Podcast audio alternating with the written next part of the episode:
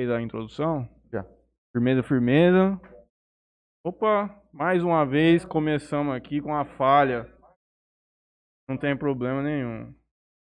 Tá consertando. Tá piscando, tá gravando, Leonardo. Mais um dia de Interior Cast, numa segunda-feira pré-lockdown na cidade de Jales. Amanhã teremos restrições dos diversos, de quase todos os serviços. Nós aqui no Interior Cast poderemos continuar trabalhando porque somos um meio de comunicação da cidade, assim como um jornal e uma rádio. É, no entanto, não sabemos ainda se na quinta-feira vai ter ou não. Estamos esperando o próximo convidado informar a gente se vai manter a data. É, no mais, mais um dia de muito calor aqui. Interior Mais um Cast 007. Receberemos aqui a Vanessa Molina, proprietária do Alberta número 1, proprietária do Chalé Acústico lá em Fernandópolis. Co- Contou pra gente em off que teve muito show louco lá já. É, exato. Uma pena que eu não frequentei. É, conosco aqui também, na técnica, Leonardo Spal, o maior do Brasil. E como sempre, ao meu lado esquerdo, Franleizinho Júnior. Boa noite, galera. Vamos começar? Ué. Faz Bom. favor. Bom, gente, boa noite a todos. Como o Matheus já disse, a Vanessa aqui com a gente hoje vai abordar vários temas relacionados aí ao entretenimento, é, o lado gastronômico, enfim. É, antes da gente passar a palavra para ela, eu queria fazer uns agradecimentos. É, queria agradecer ao Motel Talismã, Eros Motel e Lotérica Sonho Dourado, do nosso amigo Júnior Ferreira. Eu acredito que esses três, essas três empresas dispensam comentário de que, de que são, né? Não, é um serviço de excelência, todos os produtos que eles entregam, olha, vou falar de verdade. Inclusive os produtos consumidos no local também. Tudo, tudo. Já consumi de tudo que você puder imaginar. É, continuando, é, queria agradecer também a, a JR Telecom, do nosso amigo. Eu tô falando da lotérica. Ah, tam- Ah, também. Não, eu não. Ah. do nosso amigo Alberto. É, também queria agradecer ao- aos irmãos Ilhos do 2DZ, que também é parceiro nosso aqui. E ao Jornal Um salve. Tribuna. Rapaz, você viu a história que ele postou uma do cachorrinho dele, igual o meu? Não vi. Moço do céu, era umas nove da noite, o cachorro pegou um tapete do tamanho dessa sala. Ele pegou o tapete lá na ponta, começou a puxar. Aí o Douglas escreveu assim, doce cão, passar para retirar. Bruto, cara. E também queria agradecer ao Jornal Tribuna que cedeu o espaço aqui pra gente. Passar a palavra aqui pro Matheus, pra ele fazer os seus últimos agradecimentos também e a gente tocar o barco. Ah, nós esquecemos de agradecer a presença dos nossos amigos que estiveram aqui na quinta-feira. O Guto e a Luísa que tá aqui nos assistindo. Foi muito bom. Um papo muito legal. Eles fizeram aquele projeto do Natal Tour. Lembra que no final do ano teve aquela projeção de imagens no, Sim, na. Rua prédio. 11? Eles foram ideliza- idealizadores daquele projeto. Bem Já estão bolando aí a próxima. Chalé Acústico, gente. Entre em contato com ele que tem solução para apresentar para vocês. É, no mais, merchandising. Merchandising. Merchandising, o primeiro merchandising é do Chalé Acústico. Será que nós vamos ter show no Chalé Acústico esse ano? Claro que sim. Tudo vai dar certo? Vai. Tem uma ideia mais ou menos de quando? Não, É. acho que ninguém tem, né? Tem, tem. Acho Mas vou torcer pra ir num show. Eu lá. acho que até o meio do ano as coisas estão estão mais normalizadas, eu diria, né? Tomara. Tomara, eu tô precisando num show, viu? Falar com, com todo respeito. Eu tô precisando fazer. Eu entendo, eu imagino, viu? É, conosco também, como sempre, a minha alfinete.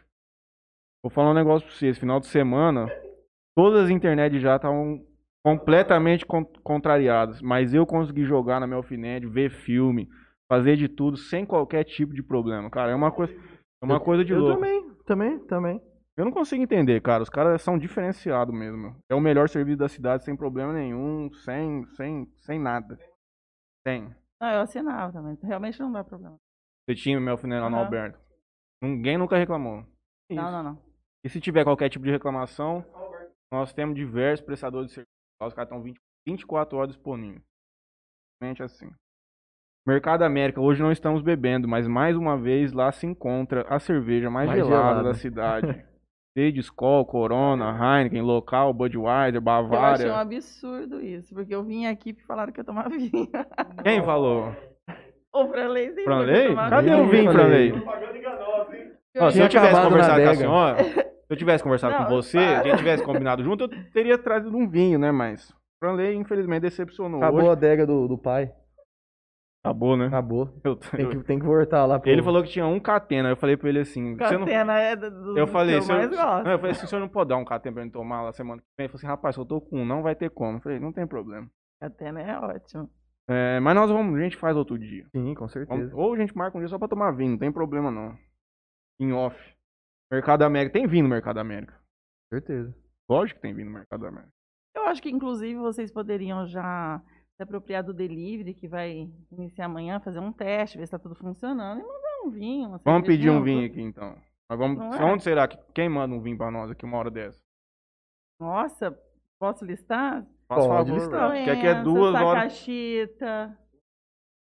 Será que entrega hoje ainda? Não? Hum, Será que tá tão... Eu vou arrumar um funcionário pra comprar um vinho e trazer pra nós aqui. É, Gente, vamos fazer um teste, né? Vamos fazer um teste. Vamos ver se o sistema de delivery já está pronto para aguentar a demanda que vai ser alta nos próximos dias. Mas eu, eu ouvi hoje que eles estavam tentando reverter essa questão do supermercado. Não sei como é que vai ficar, não sei se judicialmente ou se eles vão fazer alguma composição com o prefeito. Não sei. Mas no Mercado América eu ressalto a cerveja mais gelada da cidade. Se alguém for tomar uma hoje, passa lá, por favor. Fala com o nosso companheiro Felipe. Felipe, do Mercado América. E por último, Colégio Ângulo, do meu companheiro Alcebides Neto, está nos assistindo aqui com toda certeza também, parceiro desde o início. Inclusive eu tava vendo uns Marília, hein? posts, cara.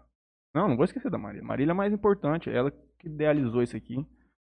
Eu vi uns posts no Face, cara, as criancinhas fazendo coisa online lá. A situação é complicada, mas eles, os professores tentam se virar da maneira como conseguem e o barco vai tocando. E por último, a mais importante, a doutora Marília Pupim, que diz que está nos assistindo. Se estiver, vai ver ao vivo sendo prestigiada aqui no nosso programa. doutora Marília Pupim, agendas lotadas, Franezinho. Ó, se quiser trabalhar com ela, daqui pra frente, vai Arquiteta abrir de novo. mais- É, arquiteto estourado. Do Chuí ao Iapoca, a Maria trabalha. Se pagar, ela vai. Você sabe como é que funciona com ela, né? Você lembra o padrão. Então é isso. Passaria a palavra aqui pra Vanessa. Não se sinta incomodado que eu vou tentar arrumar algum funcionário aqui pra trazer um vinho pra gente. Oba! Ver se a gente vai conseguir. Então, boa noite, gente. Meu nome é Vanessa. Não sei se, é, se tá todo mundo focado aí. Eu sou proprietária do Chalé Acústico em Fernandópolis. E também tinha um restaurante aqui em Jales que recentemente tive que fechar devido a todo esse processo aí de pandemia. Então, mais ou menos isso, assim, a, a, a minha trajetória comercial atual, né? Você é daqui. Sou daqui, moro aqui. Nascido em Jales. Não, nasci em Votuporanga. Votuporanga? Aham. Por que não Mas- Votuporanga e, ja... e escolheu Jales pra seguir a vida? Não, porque assim, eu, eu nasci em Votuporanga, só que depois a minha família toda foi para Fernandópolis, né? Então eu, eu fiquei em Fernandópolis a minha adolescência. E aí, quando eu tinha uns 15, 16 anos, eu fui contratada pelo Solé daqui. Eu trabalhava em todos os ângulos da região como professora de dança. Hum. E ele e tinha, e ele era daqui, né? O, o- o principal, assim, o, a, as filia, a matriz e tinha as filiais. E aí eu, eu dava aula de dança e eu fazia faculdade de educação física em Santa Fé, conheci a Laura Lima, que era fotógrafa. E a gente decidiu montar uma academia. Como era daqui e eu também tinha alunos aqui que davam aula aqui também, decidimos montar aqui. Aí eu namorei, me casei e continuei aqui na cidade. Mas a minha família é toda de Fernandópolis. Eu não tenho nenhum parente aqui em, em Jales. Meus avós eram daqui. Certo. Você fazia aquelas coreografias pra festa junina do Oh, ano? Aula Provavelmente eu devo ter, par- devo ter participado. Quando era mais novo. Vai! Ó, tem, tem uns provavelmente. cidadãos aí de jalesenses antigos aí que pique. Nossa. Ixi. que dançaram comigo e tem umas fotos. O Pique acho que tá morando em São José dos Campos. Não, não, não sei. Eu acho que ele tá aqui, não tá não? Tá, Não tá- a gente tá falando do Será que é outro Pique? Humberto, não é não? Não. Só conheci ele como Pique. Agora, não sei. Tem vários, É. vários. Você dançou catira na escola, Franley? Não me lembro. Você não lembra ficar batendo os pezinhos no chão? Provavelmente. sapateado? Provavelmente. Não, não me, não me Você recordo. dançou, Leonardo? Ah, Não me recordo. Você chegou a dar aula de catira? Dava aula de catira também? Não, também. Gente, quem tem um vinho pra arrumar pra nós aqui, que tá ouvindo, pelo amor de Deus. Vamos ver quem tá com o delivery já. Não- não- e, e aquelas. A DEG conveni- 24 horas? Isso, conveniência. ligado na DEG 24 horas. Provavelmente. Mas o complicado é que nós não vamos ter um vinho à altura, né, na adega 24 horas. Talvez tenha. Tem que ligar. Vamos ligar. O que seria um vinho à altura? Ah, se você falou que, que É, vamos Lista, lá. lista. acabou de gente. falar que é Lista. tomador de DVK teno, ué. Então, Eu acho que eu vou achar um DVK teno na adega 24 horas. Vamos lá. É, Mas conta pra gente então, aí essa academia saiu do papel? Quando foi isso aí? Não, não, saiu. é, Foi é, Espaço A, antigo Espaço A. Fiquei muitos Tava- anos. Ah, ficava aqui na, na, Ficava. na- na avenida, Uhum, onde hoje é a. Centerpel. Exatamente. Lembra? Depois Muito virou só dança lá, não foi? Ou sempre foi só dança? Acho que Não, teve. ca- tinha eu- as duas. Tinha acho que karatê, tinha uns, Tinha, uns tinha negócios tudo, assim. assim, era uma mistura de ginástica, musculação, karatê, artes marciais, né? Uhum, E dança, que eram mais fortes. uhum. Então, aí depois eu, a gente, eu decidi parar com a academia, virar madame um tempo, assim. Ah, isso é a melhor coisa da vida, né? então, Ou não? sei, acho que não, não foi um bom negócio, não. E aí, depois que eu me separei, aí eu, eu voltei a. a ter- quis voltar para a área de dança, mas já estava tarde, assim. Estava muito cansativo. Aí surgiu um negócio, que foi a questão do chalé. Que não deixa de ser na parte artística, que é o que, é o que eu mais gosto, que eu gosto de trabalhar em si. E aí surgiu, tô até hoje com, com o chalé. Infelizmente, parado por um bom tempo já. Mas essa questão artística na tua vida e musical, ela é um pouco anteri- desse anterior, né? Porque você falou pra gente que frequentava o Matatã lá em São Paulo, Aham. algumas baladas. Não, não. Sempre a minha vida tá em torno de, de dança, de música. Mas quando você veio pra Jales, já tinha passado por essa fase lá em São Paulo. Foi, meio que junto, porque assim, eu, eu dava aula, eu tinha 15 anos, eu ia muito para São Paulo fazer cursos de dança. Eu tinha também um namorado em São Paulo, então eu ia muito para São Paulo. Então eu, participei muito da vida noturna de São Paulo. Nessa época, sabe, anos 80, 90. Então, foi uma época mu e muito forte nessa questão musical, essa, essa época. Foi muito importante na minha vida, me influenciou muito. É, São, São Paulo eu acho que é um lugar que respira ainda música até hoje. Respira arte. Eu né? fiquei sete anos lá e você quisesse viver qualquer tipo de gênero musical, de segunda a segunda, tinha onde você. Tem onde. Hoje Tem, não, né? é. Infelizmente. Mas a gente, eu frequentei muito lá na minha época. No começo da faculdade, meninada apertada, a gente ia muito pra Augusta, porque era do lado do Mackenzie ali. A gente ia a pé e o voltava a pé. No trash. Ah, Só pra entender que Não, vai. não é do Jardins, não. Você ia dar Abaixo naquela, Augusta. naquele, naqueles Na Baixa lugares Augusta. bem... Sim, uma vez lá, é, um. lá é bem pesado. Uma vez, uma vez eu tava. A gente tava descendo da Paulista, a pé, descendo lá pra lá na Augusta. Dá uns 10 minutos de caminhada. Até a irmã do Lucas tava comigo, foi ela que me salvou. A gente tava descendo a rua. E aí veio uma moça subindo na mesma calçada. E ela veio assim, nossa, que.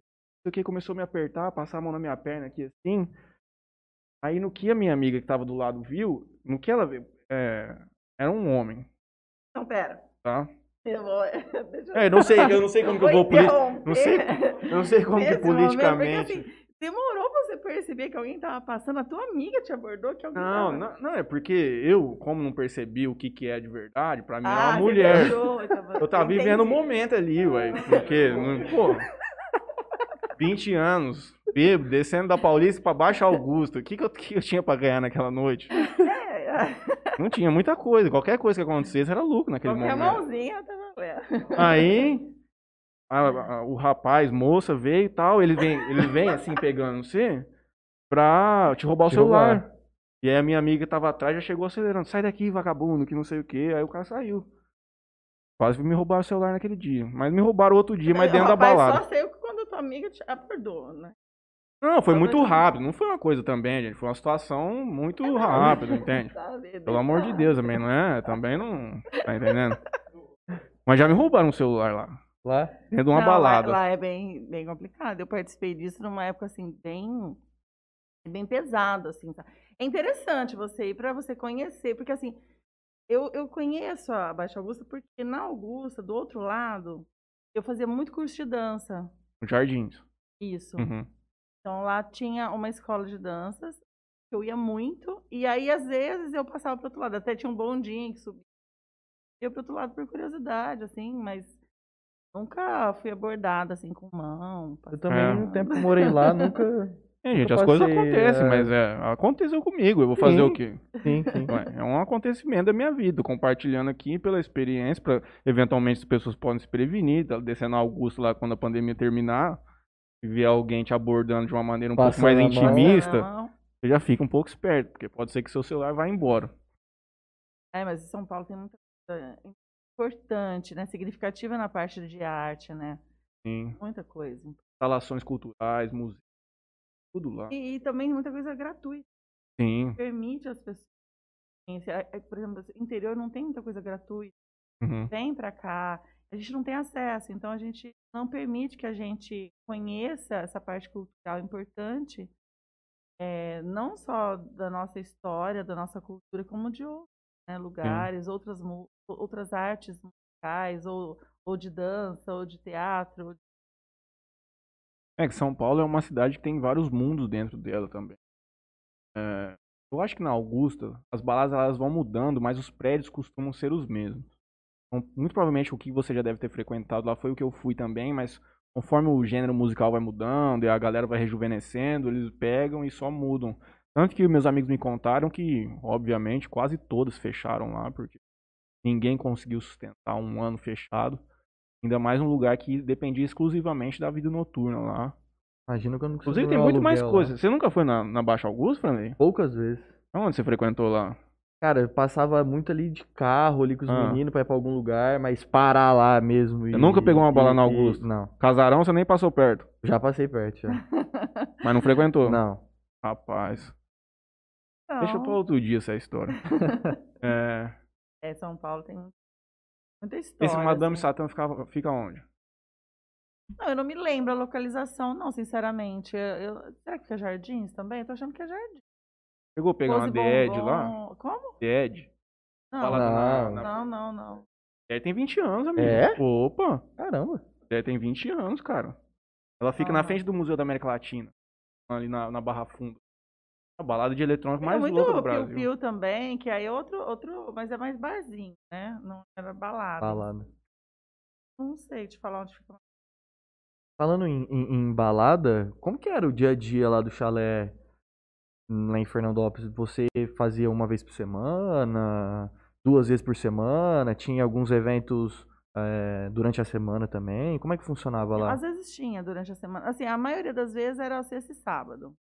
Só que você trabalha, independente de ter só dois dias na A semana, né? você inteira. trabalha todos os dias em função de um evento, né?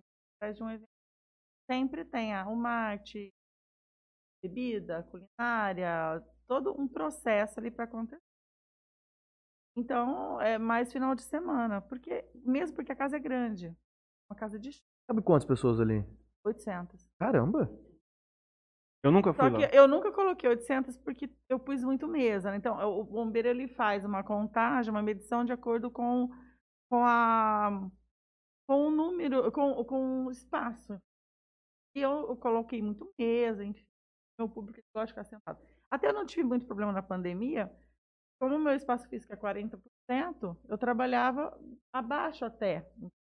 Quando, come- quando a gente precisou se adequar a, As mesas ficavam é, bem distantes. e- distantes e tal. Chegou a abrir quanto tempo nessa, par- Ah, nessa um, parte da um pandemia? mês, aí parou uma semana, depois abriu um mês, parou duas semanas, mais uns três meses nesse giro, assim. Você tem funcionário fixo lá, registrado? Agora não mais, né? Você- Agora não mais. Eu tinha. Você manteve até assim. quando? Ai, mantive uns seis meses. Depois eu só consegui chegar até hoje porque os- o proprietário me ajudou muito. Eu ia te perguntar agora se era seu lá ou não. Inclu- é- é, Alugado. Inclusive, ele faleceu faz duas semanas. Ele e a esposa na mesma semana De Covid? do Covid. Eita. A situação tá. Dois faleceram. E deixou filhos. Com relação com eles? Sim, sim. Então, assim, é, é- é bem, foi bem complicado tudo. Está sendo um processo muito complicado para todo mundo. Eu acho que o, o Baruca, você vai Uhum. saber, é, eu acho né, que fechou. E realmente, depois, quando voltar as coisas ao normal, Mas tá fechado. Um dos donos já até mudou de Jales também. Foi pra Rio Preto. É uma situação complicadíssima. A gente, eu só tô conseguindo manter. Eu tive uma ajuda, eu tive ajuda de muita gente. Eu só não quis continuar. Eu vi que a situação muito mais complicada no, no sentido assim financeiro mesmo. É definitivo, então, que o Alberton vai voltar depois pós-pandemia. Ele vai voltar para Fernandópolis. Fernandópolis. Transferir ele para lá. Eu vou mudar para lá. Uhum. Organizando algumas Ah, se ele vai levar todas as instalações, tudo que tá aqui. Porque tem muita Nós coisa ali no, no, Tem, no, tem, no não tirei prédio tudo, ali, né? não. Tá lá ainda. É, tô terminando de organizar o vinho aqui, vai chegar. Sério? Você providencia um mototáxi pra passar lá no meu voo? Eu vou pedir um, um carro. Você que- eu, quer que eu resolva? Ah, Deixa eu, deixa eu só ver ali com os meninos ali. vamos ver, porque aí pega o carro. Gostei desse programa, gente. É porque vai, vão vir três taças também, não é, não é simples, não. É... O senhor mandou mensagem? Ah, é. Então, Esse é o grande problema, porque eu não lembro as coisas. Uai, você tá falando, eu não tenho, eu não eu sou um cara. mas é sério, eu, eu, eu, eu acho que ele demorou muito pra reagir. Sabe? A, a minha, eu sou a amiga.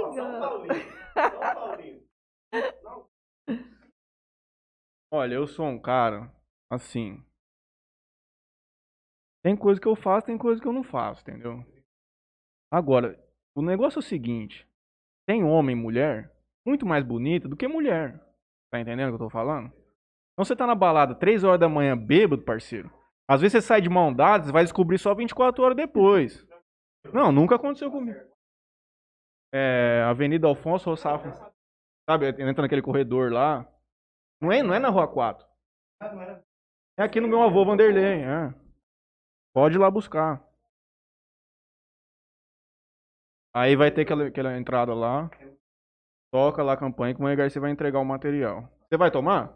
São duas taças só, melhor porque sobra mais pra nós. Ele não é tomador de vinho. Não tô. É. Só um instantinho. Menina, Minha avó, mulher do Vanderlei, tadinha. acabou de mandar uma mensagem aqui. Nossa, faz tempo que eu não Ué, o povo tá. Aí, de- faz tempo. Nós chegamos a buscar comida lá com vocês, mas, Mas ela, nunca. ia, é. mais o seu avô. Aham. Deixa eu dar uma passadinha aqui. Deixa eu ver que se... Pode, não pode continuar. É, ela, ela. Os últimos que eu vi ela foi no restaurante mesmo. Depois eu não, não a vi mais. Já faz uns seis meses por aí. Mas o povo tá meio. Eu, eu conheço uma pessoa que ficou um ano sem sair de casa. Um ano? É. Saiu agora pra tomar a vacina. Olha, eu vou te falar um Não. negócio. Vamos entrar nesse negócio de pandemia, porque eu, eu tô revoltadíssima. Fico- Solta o. Pode. Pode falar. Negócio de, de lockdown parcial, negócio de supermercado aberto, eh, lotérica aberta. É tudo. Ou é lockdown ou não é. Eu, eu, eu é, acho que né? essa é a minha opinião. Exato. Não, eu tô te falando, eu tô falando, Léo, porque ele falou assim: ah, faz um ano que não sai. É, Essa semana, meu namorado falou assim que na frente dele tem um casal, não vou citar o nome, que não saem de casa, casal de senhores não saem de casa, eles dois pegaram Covid. Então, resumindo, pegaram onde? Em supermercado, em lotérica, Fila de banco. porque o vírus, o, vi- é- é- o lockdown total, eu acho que é importante, porque o vírus ele não está no ar, né? Ele é transmissível pela gotícula, pela, por mucosa. Tá nas pessoas. Então, ele, ele é transmitido tete a tete, Uhum. entendeu? Ele não é assim... O, o lockdown, ele não teria sentido se... ah, né? Porque se abre a janela, já entrou o vírus.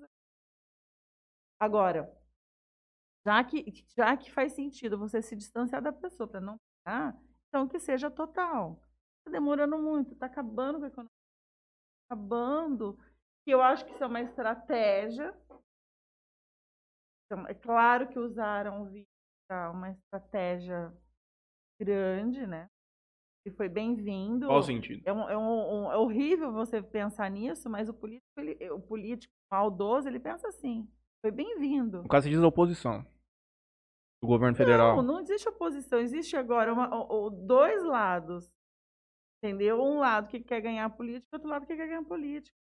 Oposição. Você diz assim, você fala, Não, mas é quem- federal, Quem estadual, tá utilizando isso pra capitalizar politicamente, né? todos os governos. Dois. Tanto federal, estadual. Eu acho que todos. Mas eu não vi o governo federal tentar. é, Na verdade, o maior erro pra mim da gestão Jair Bolsonaro, com todo respeito, foi ele não ter utilizado a pandemia, por mais triste que isso seja, pra capitalizar o governo. Não, não. Se ele tivesse é- conduzido a questão, perdão, se ele tivesse conduzido a questão da vacina lá atrás, ele estaria numa outra situação. Mas ele se queimou demais na condução que ele fez dessa, dessa situação da pandemia. Essa é a leitura que eu faço, não politicamente falando. E o nosso governador Dória está totalmente Não, os impostos ganhando. que ele. E- Uns dizem que ele tá ganhando poder político pra você por ver, causa da vacina, porque Sim. ele que, mas que, querendo ou não, foi indo atrás. sim, sim. E outros já acham que, né, Mas, o, não tá certo. mas é aí que tá, pra você ver, a minha narrativa que eu falei aqui, que o Bolsonaro não capitalizou trazendo, por exemplo, a vacina, o João Dória fez. Uhum. E, a e o que a galera, a grande massa que eu vejo, eu não sei se isso é por causa de bolha que a gente vive ou não, não tem um que, que gosta do João Dória. A vacina é uma coisa muito mínima perto das coisas que ele fez, entende? É você, é, e aí ele, aí o discurso dele é no sentido de que se tiver que salvar uma vida e tudo mais, ele vai salvar a vida. Foi o que o prefeito disse aqui também. Só que João Dória não existe num cenário político. A eleição Agora- de presidente agora da República. imagina- Então, mas imagina- não protelaram tanto para ir atrás dessa vacina? Tão, em, todos, em todos os âmbitos?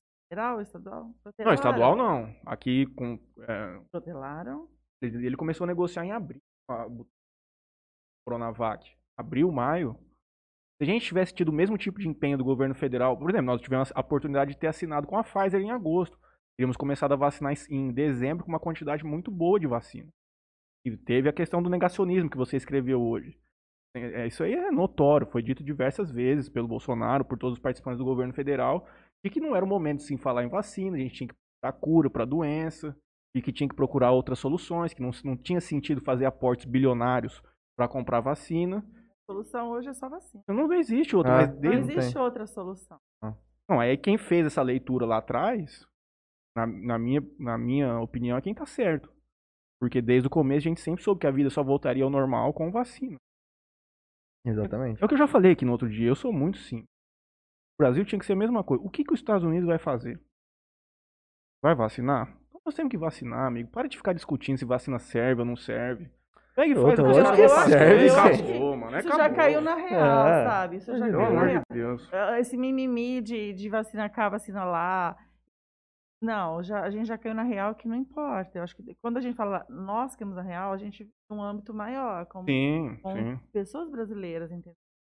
E parece que esse negócio de a gente quer saber mais que ciência, sabe? Eu vejo nas redes sociais muita, muita receitinha de, de Kit Covid. açafrão misturado com limão. E o da solda, você viu? Não, é. Você, não, você viu esse vídeo da solda? Uns caras lá estavam numa mecânica. É, os caras Ah, estavam numa que mecânica. Aí o cara falou assim, rapaz, nós recebemos um vídeo aqui, não sei da onde. O cara falou que ele tava com Covid, aí ele tava soldando um, um- um portão, e ele curou. E nós estamos aqui com um companheiro nosso aqui com Covid. Aí os caras começam a soldar uma porta do lado dele. Ai, gente. Juro por Deus, é- cara.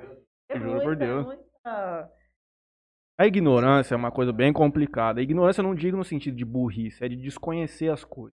A gente não ter acesso à informação e tudo mais nos leva a tomar escolha, fazer escolhas erradas e tudo é bem complicado.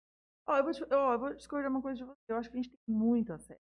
Esse que tá o ponto. Não, assim, O, o fato de a gente ter muito acesso, mistura-se o que é, é, fake news, a gente não sabe mais nada. Hoje as informações estão tão, Julgadas. tão misturadas entre o que, é, o que é verdade e o que é mentira, que a gente perdeu a noção. A gente nem sabe mais o que fala. E tem a- aquela narrativa hoje de que, a, de que a grande mídia mente. Então, uma pessoa que antes consumia um Estadão, consumia uma Folha de São Paulo, Hum. consumia uma Globo, uma Band, ele recebe muita notícia dizendo que eles estão mentindo. Ele não sabe mais em quem é. Porque aí a grande mídia fala assim, ó, para de ver vídeo de WhatsApp, para de ver essas coisas que é tudo mentira. O cara fica perdido. Ele não sabe em quem que ele E nessa pandemia, por exemplo, você, teve, você tem um acesso global, você tem uma informação global. Aí você vê lá na Islândia o procedimento que deu super certo, mas ali estrutura física, uma estrutura geográfica, uma estrutura política, um, um número de habitantes diferentes do Brasil. Você vê na, na Suécia outra realidade. vê- Então, assim, Aí você começa a fazer essa comparativa de países, também vem umas informações muito loucas para você como sendo real, que às vezes não dá para se aplicar. Eu falei para minha tia ontem, o povo que o povo me manda de vídeo, de zap, de 3, 5 minutos, eu falei assim, gente, eu não, eu não vejo vídeo WhatsApp contando notícia, falando hum. de tratamento. Não. Eu leio. Se você quiser me mandar uma matéria pra eu ler, eu juro que eu leio inteiro. Agora você vier me mandar vídeo, nem adianta, porque eu não vou ver. É, é, muita gente entendendo de ciência, muita gente Sim. entendendo tem muito, de política. Tem muito, todo mundo muita... agora é, Entendeu? é sabe e, de e tudo. me dá um, um dó, assim, de ver pessoas, assim, a maioria, nós mesmos, somos, somos muito manipulados. Está sendo manipulado. Sim. A gente está sendo manipulado. Isso faz parte de uma estratégia. Por isso que eu te falo que, é, que, é, que esse vírus ele veio, mas ele está sendo usado. Estrategicamente ele está sendo usado. Sim, os dois lados da moeda fazem Para um tipo de capitalização. Coisas. Isso é todos os sentidos, né? É... Você acha que meio do ano as coisas já vai começar a voltar a andar como era antes? Qual eu acho que a economia não. Nós não. vamos entrar. Eu vou te falar que eu acho que a gente vai entrar numa grande depressão. Eu acho. Ah, eu também. Uma grande depressão. É que tem de portinha fechando na cidade, Muito. cara. Mas põe uma, ó, eu tenho um. Os caras falaram isso no Discord do dia, é verdade. País e município não quebram. Não. Já viu cidade quebrar? Não quebra. O povo tem que dar dinheiro, tem que parar de cobrar imposto. Você, você mencionou hoje da Chess? Conta aí pra ela o que aconteceu. A, a Chess Rio Preto, hum. você já ouviu falar, Sim. é mais sertanejo lá. Ele mandou uma foto no, no, no WhatsApp, no Instagram, aonde tinha um boleto de funcionamento de 2021 da Prefeitura de São José do Rio Preto para ele pagar. Ou seja, o cara ficou mais de um ano fechado e aí a prefeitura mandou um boleto. Ó, Mas todo mundo recebeu. Tem que pagar aqui, ó. Tem que pagar. Ele falou, cara, que absurdo isso. Todo mundo recebeu. E isso é uma, uma, das coisas que a gente tem que rever. A, os, o comércio que ficou prejudicado. Porque assim, esse negócio. Olha, eu fico puta da vida, por quê? Porque determinam. A gente está numa democracia, certo? E, e, o pequeno comércio, você tem um comércio em que você monta lá um restaurante com esse cardápio, você tem um outro comércio que você vende perfume. Eu tenho a liberdade de comprar o que eu quero, o meu dinheiro. Eu tenho a liberdade de querer comprar essa comida e não essa comida. Entrar na sua loja se eu queira entrar na sua loja. Então foi tirada essa liberdade. Claro, para justificar um controle dessa pandemia, mas um, uma justificativa meio que, que, que, que se perde quando você deixa supermercados abertos, quando você deixa lotéricas abertas, quando você coloca como essencial uma zona azul. Então, não, não dá para entender isso. Isso é, é isso é injustificável. Entendeu? Isso é simplesmente. Eu vejo assim. Uh, a gente conversou com o Marlon aqui, aquilo ficou bastante na minha cabeça. Eu estava pensando sobre. Eu acho que essa questão do lockdown municipal, ela tinha que ser realmente regionalizada. Cada lugar tem uma realidade muito distinta da outra. Tem que ser feita uma coisa muito mais esmiuçada de quem pode abrir ou não. Porque é o, é o mesmo exemplo que eu dou aqui sempre. Você pode ter um comércio lá no Paraíso, que se numa situação normal, entra uma pessoa por semana. Por que esse cara não pode ficar aberto? Tem diversos exemplos que a gente pode ficar mencionando aqui de que a coisa é, é muito complicada. Então tiraram, tiraram isso da gente. Nós já convidamos o prefeito aqui, comprometeu que virá um pouco mais pra frente, porque a coisa tá pegando fogo, né, no presente Tá, momento. tá. E eu vou ser bem sincero, eu acho que ele tá colocando esse lockdown aqui em Jales por causa do Ministério Público. Porque ele pode tomar um crime de responsabilidade, eventualmente, Sim, se a coisa começar a desandar de uma maneira um pouco mais brusca. Então. Pô.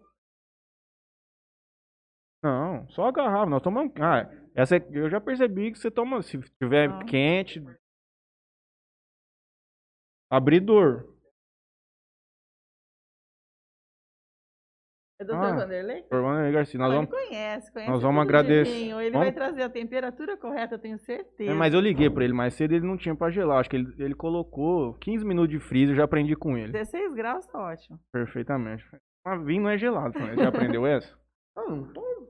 É, depende também. Branco. No branco, sim. Claro, eu comecei a tomar vinho branco com ele. Nossa. Eu, eu falo que toda bebida a gente tem que pegar a boca. Até quando você é moleque, começa a tomar cerveja, você acha ruim. Só que aí você se força a tomar, você vai aprendendo e hoje é a melhor coisa que tem. Não, gente, mas eu, eu, assim, uma coisa assim, que você toma, quando você tá- toma sozinho. Consegue tomar um vinho sozinho, 21 só? uma música.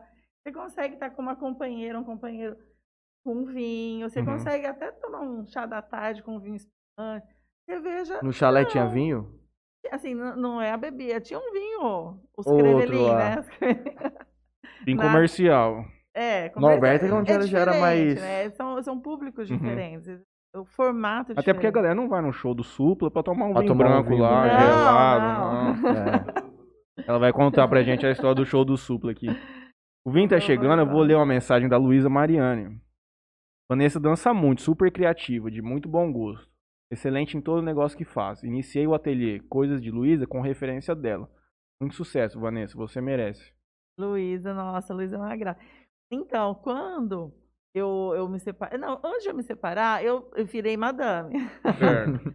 E madame tem- sempre inventa coisas. E surgiu na época, e eu sempre gostei dessa parte de arte. Falei, me interessei pelo scrapbook, Uhum. que é o que ela faz. Que são re- recortes e, e é como se fosse uma, um artesanato com papel. Então você faz até quadros que ela está fazendo muito agora, e lindos os quadros, inclusive. dela. Prometeu um pra gente. É, vamos ver se Ela ela vai faz uns quadros incríveis. Então, e, e aí no, no- quando eu estava fazendo, e aí eu, surgiu a época do, do chalé. Aí eu comecei a me desfazer desse material. Uhum. E ela estava começando. Então ela comprou alguma coisa minha, a gente fez troca de alguma coisa, inclusive. Bem legal. E é, um- é um trabalho bem A decoração do, do chalé foi toda você que. Tudo ideia Sim. sua.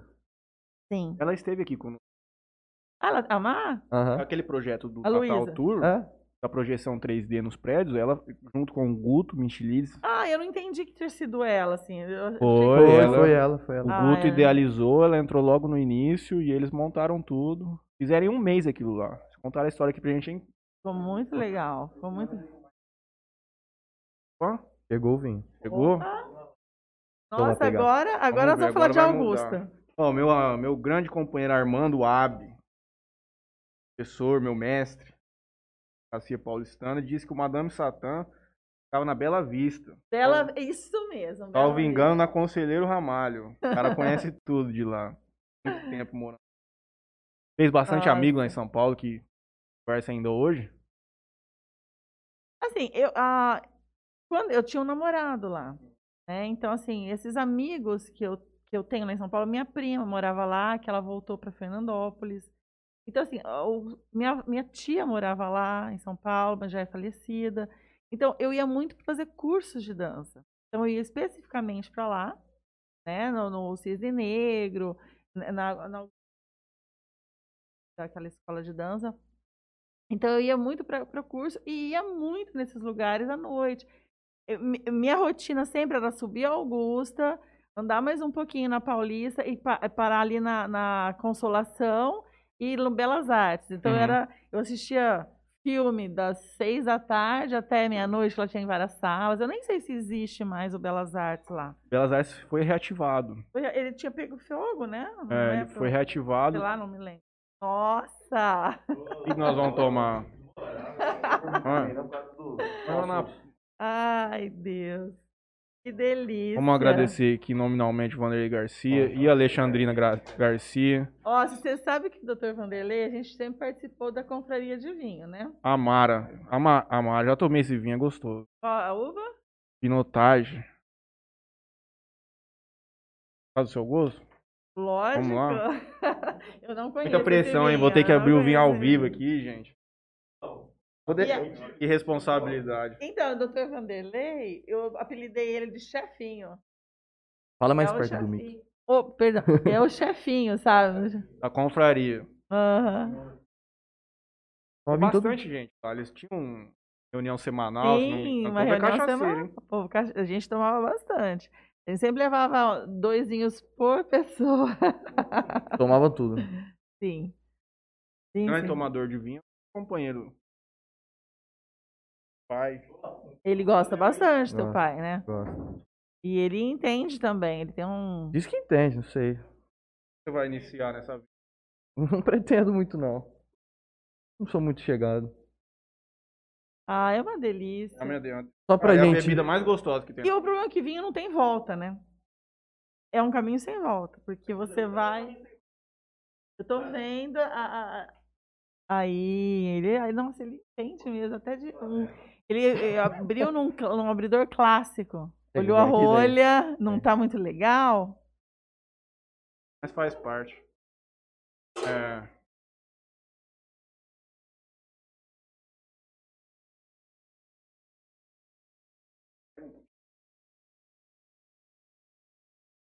Só a gente falando de chalé, conta pro pessoal a história do Supla, quando ele veio. Foi o, o maior artista que você trouxe, ele? Ou já trouxe caras do mesmo. Não, assim, eu trouxe algumas pessoas. Por exemplo, eu trouxe hum,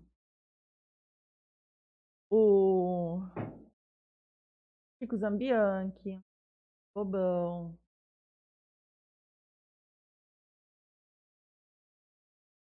Nossa, gente, o nome dele agora. Ó, como que é o, o vocal do, do Raimundos mesmo? Gente, esqueci o nome dele. Num... Meu Deus, vamos ver se alguém. Não é Rodrigo, não. Vamos ver se alguém sabe aí, né, que tá na, online aí. Gente, foi. Digão, digão. Enfim, mas o Supla me surpreendeu muito. Assim, foi o show. Ele é uma figura inteligente, sabe? Adora um vinho. Desculpa, veio tomou vinho. Veio. É ter tomado de tudo. Índia, o chalé acústico, muito Brinde. tempo de sucesso, Cheers. muito shows. Tá certo. né?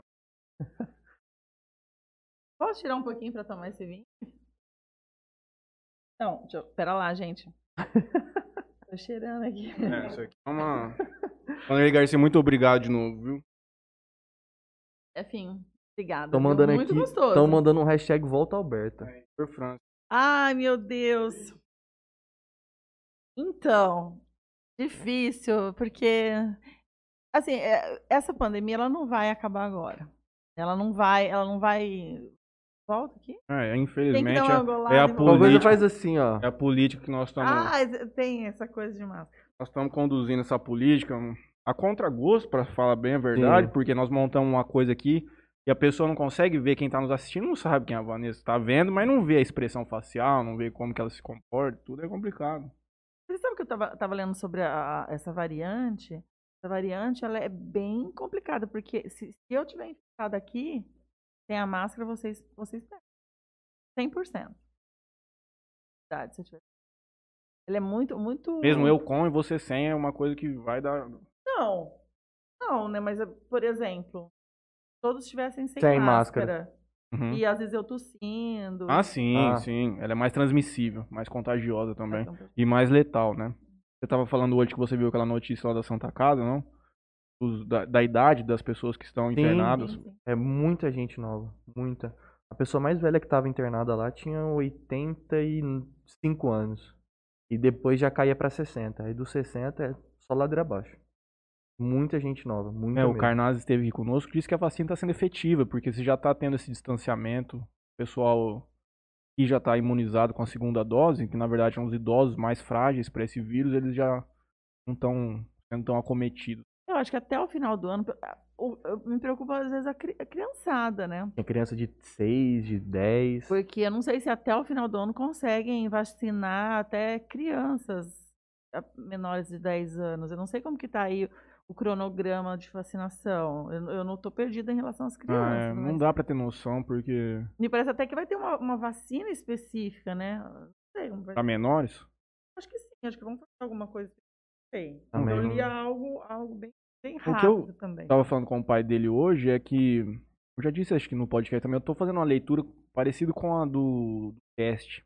Quando nós tivemos no começo da pandemia, foi aquela loucura que a gente não conseguia trazer teste pro Brasil, porque tava todo Uhum. mundo atrás. e tudo Demorava pra caramba pra ficar pronto os Era aquela resultados. loucura. E hoje é uma- o teste é uma. Não existe mais problemática em se realizá-lo. Então eu entendo que nós vamos começar a escalonar a produção de vacina. Os Estados Unidos terminando de vacinar a população que pretende até junho, já desafoga muito essa produção mundial, porque eles compraram tudo, levaram Sim. tudo para lá. Eu acredito que vai aumentar o nível de vacinação, sem dúvida. Talvez no final do ano, muito otimista, consiga vacinar uma parcela considerável da população. 70%, você acredita ou não? Olha, eu, infelizmente, eu não tenho bola de cristal para adivinhar. Assim, 70%, eu diria que talvez 73%. 73,2%. 73%, igual Um o negócio do número. BBB. É, Comente aqui no meu tweet com quantos por cento a pessoa será eliminada. Exatamente, que eu vou, dar- vou fazer um pix de 100 reais. Aí o povo fica lá, 73,14%. 2%. Não, mas eu, eu acho que a vacinação é, é a única. Assim, sem dúvida. Mas vamos entrar numa linha cronológica aqui, que hoje nós estamos num, num, num botecão aqui, né? Você viu a conversa, ela, ela vai de um, de um lado pro outro. E ela tava toda falar, com, com vergonha. Ah, Começa sei a falar de uma falar. coisa, fala de outra. Gente, mas eu, eu, eu não sou articulada, sabia? Eu, eu consigo ver melhor, assim. Eu escrevo e as coisas fluem na, na escrita. Mas quando passa pra fonética, assim, eu não sou muito articulada, não. Na escrita você consegue raciocinar, formar ideia mais calma. Somente numa conversa assim, é sempre no impulso, basicamente, que você vai se comunicar. É mais complicado. Mas me fala uma coisa, qual foi a decisão por abrir o Alberta 1 em Jales? O que levou a trazer esse projeto aqui para Ó, na, na real, foi, foi um, um lance meio que rápido, não foi um projeto. Não foi pro- Eu sempre gostei de cozinhar, eu amo cozinhar. Quem me conhece sabe que eu adoro. Não tenho cara de cozinheira? Mas eu sou uma cozinheira e tanto, assim. E eu gosto dessa culinária, assim, como eu gosto de vinho e gosto de um uísque, eu gosto de de uma comida mais sofisticada, eu gosto de temperos mais sofisticados. Eu sempre gostei de uma comida mais sofisticada. Na real, até eu gosto de, de mais temperos, coisas que muita gente não gosta, que não é o hábito, né, de comer. Tipo o quê? Ah, tipo comidas indianas, Uhum. comidas mais assim, temperos diferentes, porque eu sempre provei muito. Até eu tinha um Hum. hábito em casa que eu pegava receitas da semana e tinha um dia na semana, sempre tive esse hábito quando era tinha casa e, e a gente provava receitas malucas, que eu ia descobrindo receitas, combinações, então eu sempre gostei disso. Até tem um livros meus assim que eu fui separando receitas legais. Bom, mas isso é uma coisa. Eu nunca pensei em ter um restaurante. Mesmo porque eu sempre trabalhei com essa área de arte. E aí, é, eu estava querendo transferir, queria mo- transferir o chalé para cá, eu queria montar ele menor, tal, eu já estava cansada, porque a vida noturna é muito cansativa, é extremamente Você ficava viajando. Quando, é, quando... sempre. Porque assim, você não dorme, você fica de sexta até domingo sem dormir, absolutamente sem dormir. Né? Você, você passa a noite em claro, porque aí no outro dia, seis horas da manhã, você chega na sua casa e já tem que estar fazendo as compras para outro dia. Eu tenho que estar todo fazendo a logística toda de novo. É bem complicado isso. Bom, enfim, eu queria fazer uma coisa menor e alguém ficou sabendo. É manicure. Ficou sabendo que estava fechando, eu estava vendendo o Fredo. Isso foi na, num Nossa, dia, verdade, porque né? o filho dessa pessoa trabalhava lá. Então, no mesmo dia, eu entrei em contato. E aí rolou, assim, rolou já, já uma coisa imediata, assim. Foi uma coisa, falei, ah, então vou, vou embarcar nessa, assim. Aí mudei a um pouco a estrutura, a, a, a ambientação, a culinária, e surgiu isso. E eu tinha um projeto, na realidade, do Alberta, por isso que chama Alberta, e tinha também uma, uma, uma coisa de chalé. Porque era, era uma, uma questão de tempo para eu colocar uma parte musical bem forte lá. Hum. Depois de um certo horário, né? Como eu disse para vocês antes da, de iniciar a entrevista. Mas deu tempo. Aí começou a pandemia, aí ficou bem complicado o trabalho. Por que, que não rolou o chalé pra cá? Aqui em Jales? A, O local, a Porque cidade em si. a cidade em si. A cidade em si. Fernandópolis, apesar de ser bem próxima de Jales, é uma cidade culturalmente melhor. Sem dúvida. Bem melhor. Era muito maior. mais Eu, eu não sei nem se é isso. Eu digo assim, e ela é melhor que Votuporanga. E Uhum. Votuporanga é, é maior. Eu, eu diria que, as- como é uma cidade bem universitária, e o tipo de faculdade traz uma, uma galera mais, mais instruída, mais descolada, eu diria, a cidade precisou se adequar a isso. Comidas mais descoladas, músicas nesse sentido mais descoladas, entendeu? Então eu acho que a cidade ela se adequou a esse público, né? que era a demanda, que é a demanda principal. Nós temos faculdade aqui, mas o, o tipo de, de, cursos trazem pessoas que não, não requerem essa demanda. Uhum. É outro tipo de, de, Tem aquela a questão da população que é flutuante, é só passa o dia que vai trabalhar. Tem muita gente, como você disse, Turama, cidades vizinhas uhum. que vêm, que vão para Fernandópolis para viver essa vida noturna.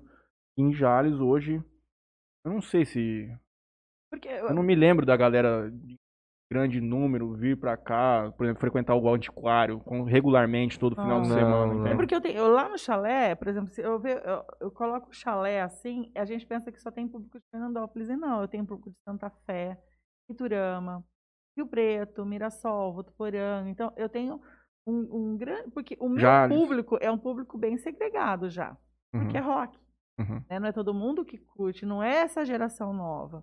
Então, já é, então eu preciso dessa demanda de vários lugares. Uhum. E Fernandópolis proporciona isso. Eu acho que não só isso, por a gente ser carente aqui na região nesse estilo musical, quando tem uma coisa diferente, por exemplo, você tem o seu, você tem o chalé proporciona um, um evento de rock.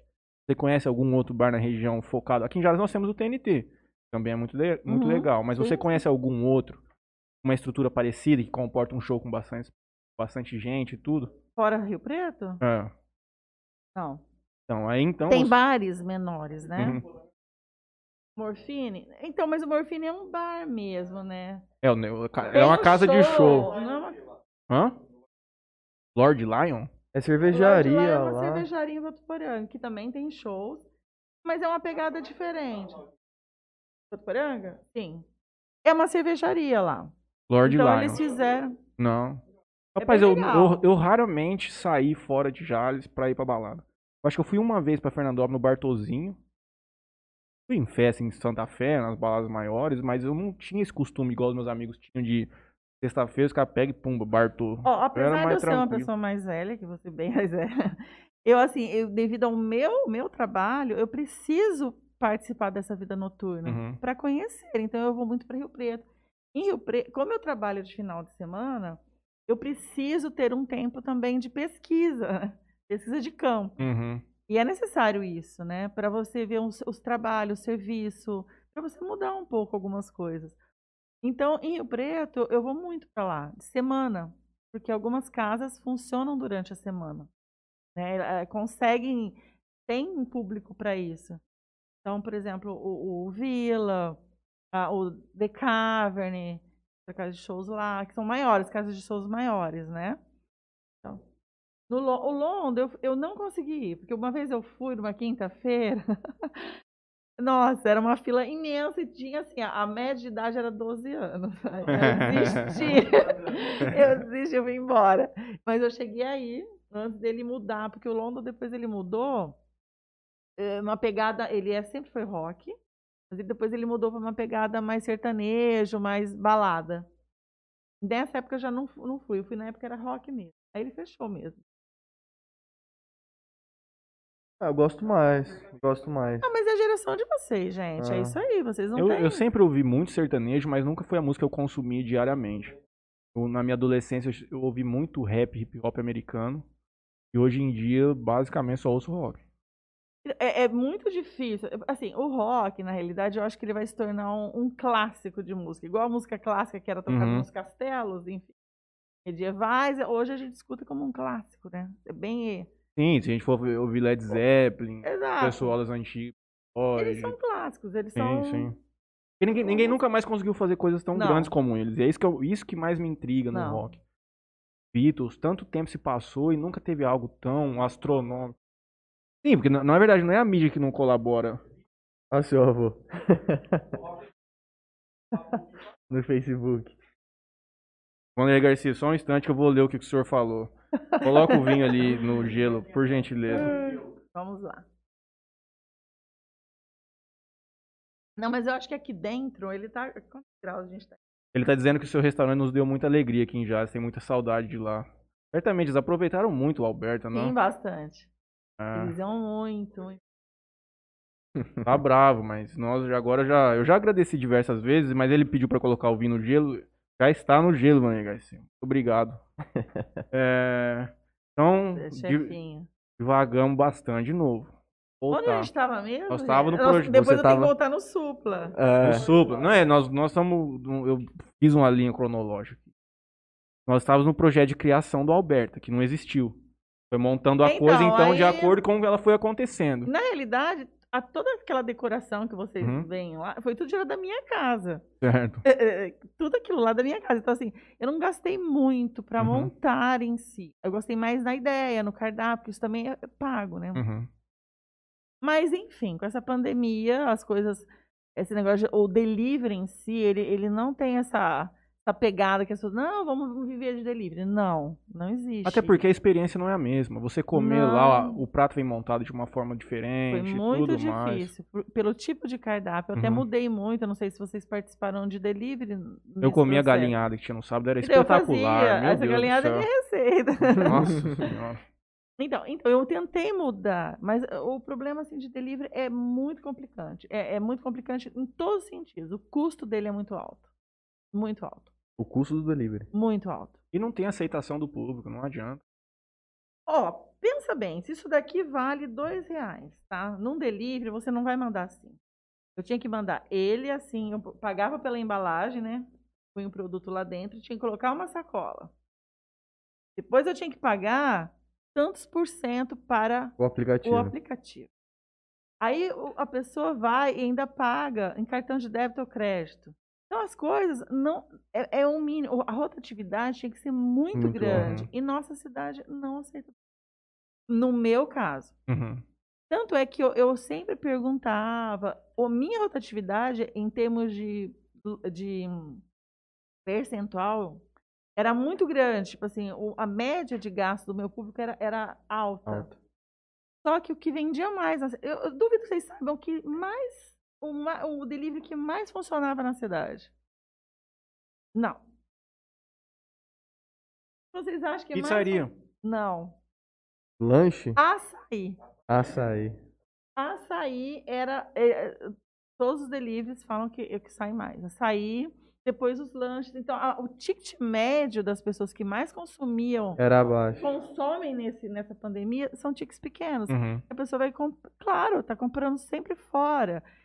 Então, ela não vai comprar uma comida mais elaborada, que é mais cara, entendeu? Posso fazer uma pergunta, talvez que seja indiscreta, você não precisa responder. O Alberto, ele era saudável financeiramente? Naquela, naquela concepção? Porque eu entendia ele até como... Ele era pequeno, assim, se você for ver relativamente para um restaurante. Não, ele era, mas Aham. só que.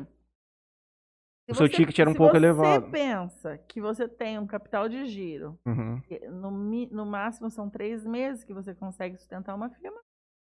Nós estamos já há quanto tempo? Um ano e um mês. Não é capital de giro mais, é você colocar dinheiro. Uhum. Aí eu coloquei, coloquei, chegou na hora, não dá mais, porque eu já estava ficando uma bola de neve. Uhum. Então nessa hora você tem que tomar uma decisão. Que você continua. Então eu tinha um outro negócio. Que ele, come... ele voltou a funcionar na realidade do chalé.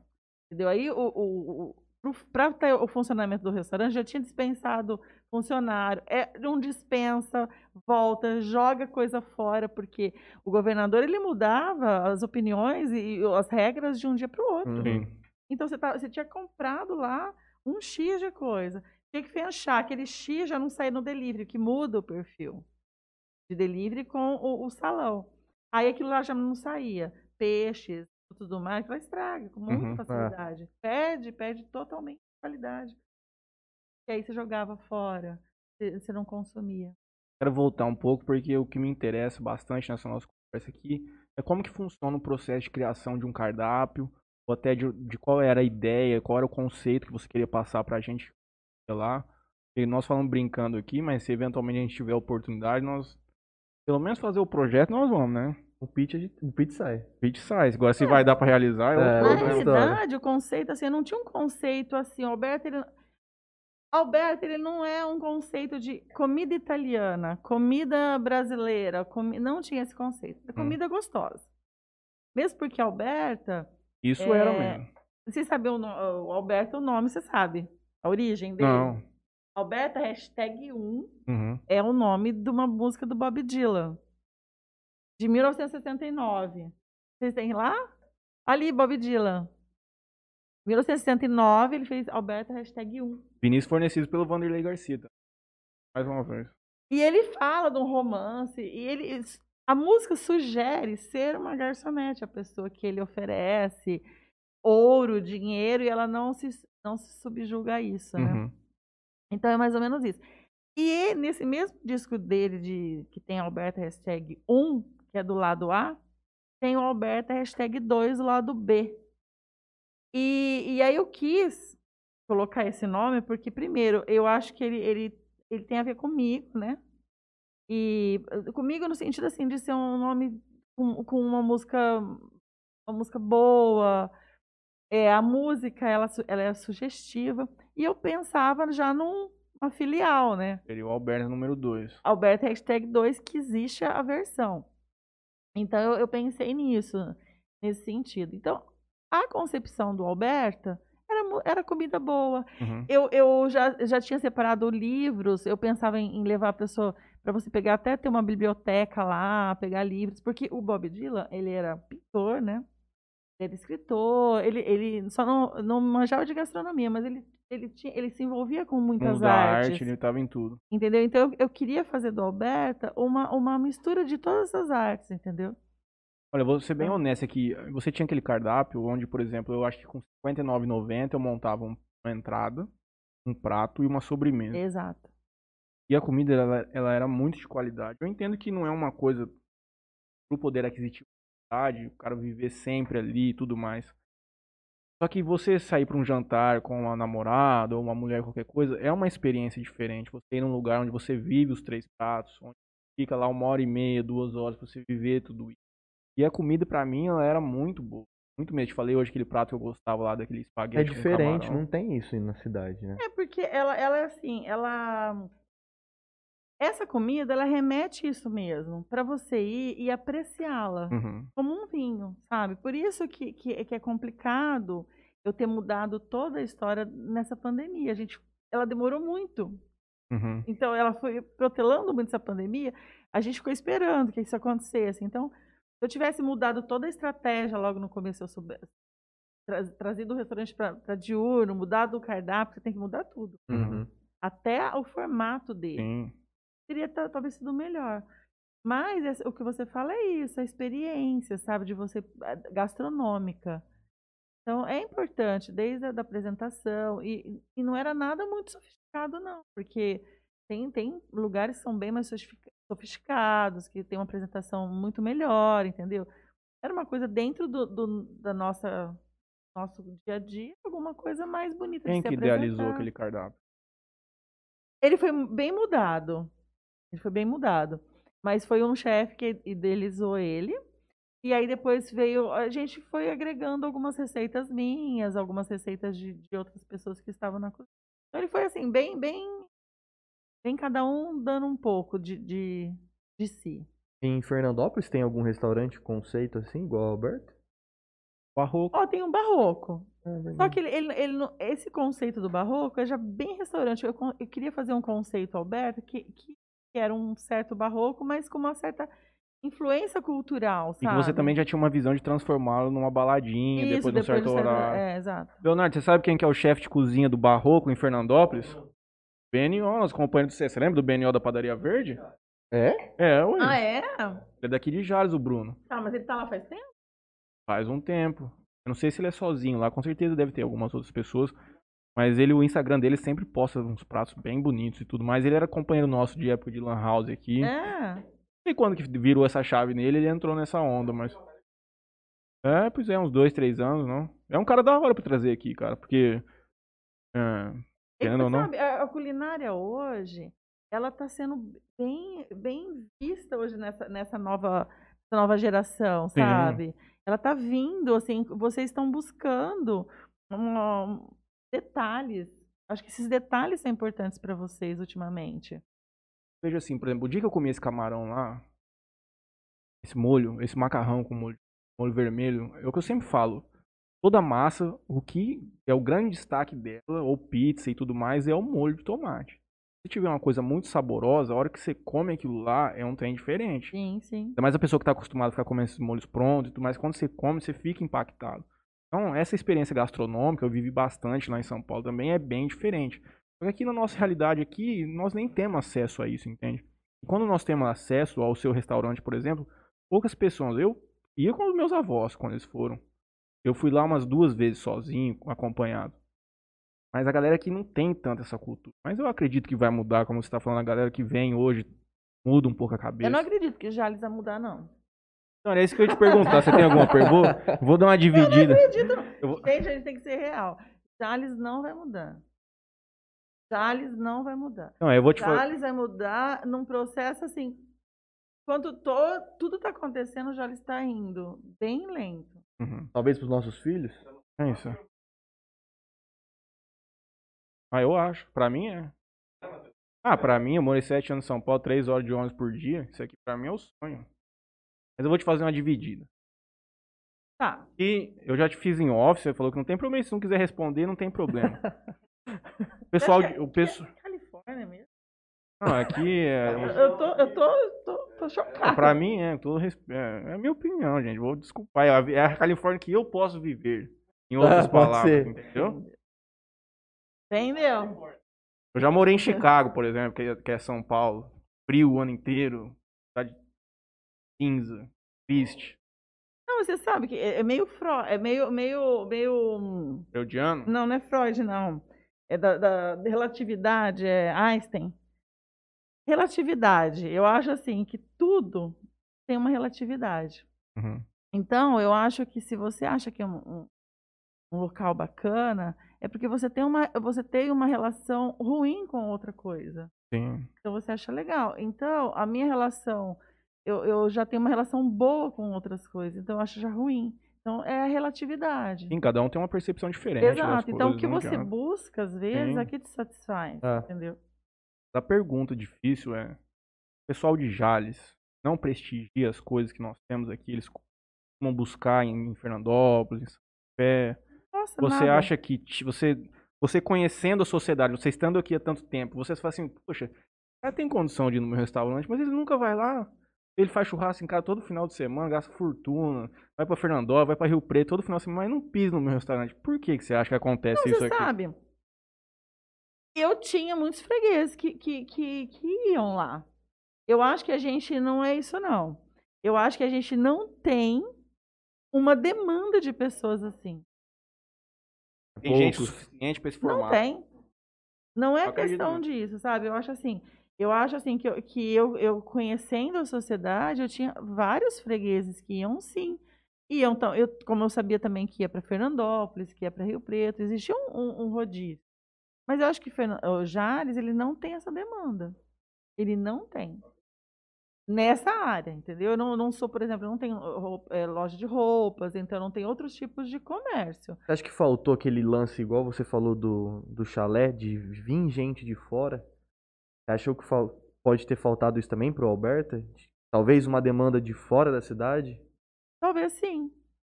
Talvez sim. Não, não deu muito tempo, né, de, de tudo acontecer. Mas é que as sabe? cidades vizinhas de Jales, elas são mais pobres do que as vizinhas de É. Fernandópolis. Eu for ver num porque eu- conceito geral, assim, Geral. da coisa. Porque eu tô- tinha freguês de Santa Fé e tinha freguês de Fernandópolis que vinham. Mas uma demanda bem menor. Porque eram amigos, tudo. Mais de Santa Fé vinham, talvez, porque lá em Fernandópolis tinha uma culinária semelhante. Uhum. Entendeu? Ele consumindo barroco, No- é. eventualmente. Sim. Não precisava ir pra outra cidade pra consumir. Entendeu? Então, assim, é, é- é complicado. Eu acho, assim, que, que não é mais, assim, o, o número de pessoas que têm acesso a isso. Qual é o formato de bar, restaurante que você entende que é cabível aqui em casa, que tem a aceitação da galera, que seria financeiramente sustentável aqui? Chegou a ter essa, você já chegou a pensar sobre isso Eu de, uma- acho de um que- outro foco? Financeiramente sustentável, qualquer um que fosse de período curto. Não, me- não entendi. Que não fosse algo que você almejasse que ficasse aberto as portas por mais de cinco anos. Certo. Você não consegue isso. Por quê? Porque eu acho que é uma cidade muito flutuante, Jales. É, ele, ele- a galera mais jovem, ela vem, ela, ela cresce e vai embora. Uhum. Ela nem estuda aqui, eh, muitas vezes em- Uhum. nos colégios, vai para Rio Preto a maioria das vezes. A pessoa que, que e- esse perfil que você está falando, né? Uhum.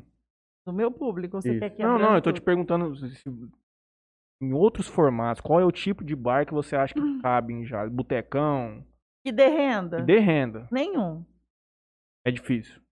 É por isso que eu fico, é por isso que a gente tem que trazer o Marcelo Adalberto, porque eles têm muitos, acho que eles tiveram uns 10, 15 Eu, anos de bar. E eu acho que eles vão falar a mesma coisa. Não, eles quiseram sair, eles, Exato. eles não Eu- voltam nunca mais. eu não, tenho já contato falaram. com eles, assim, porque o que acontece?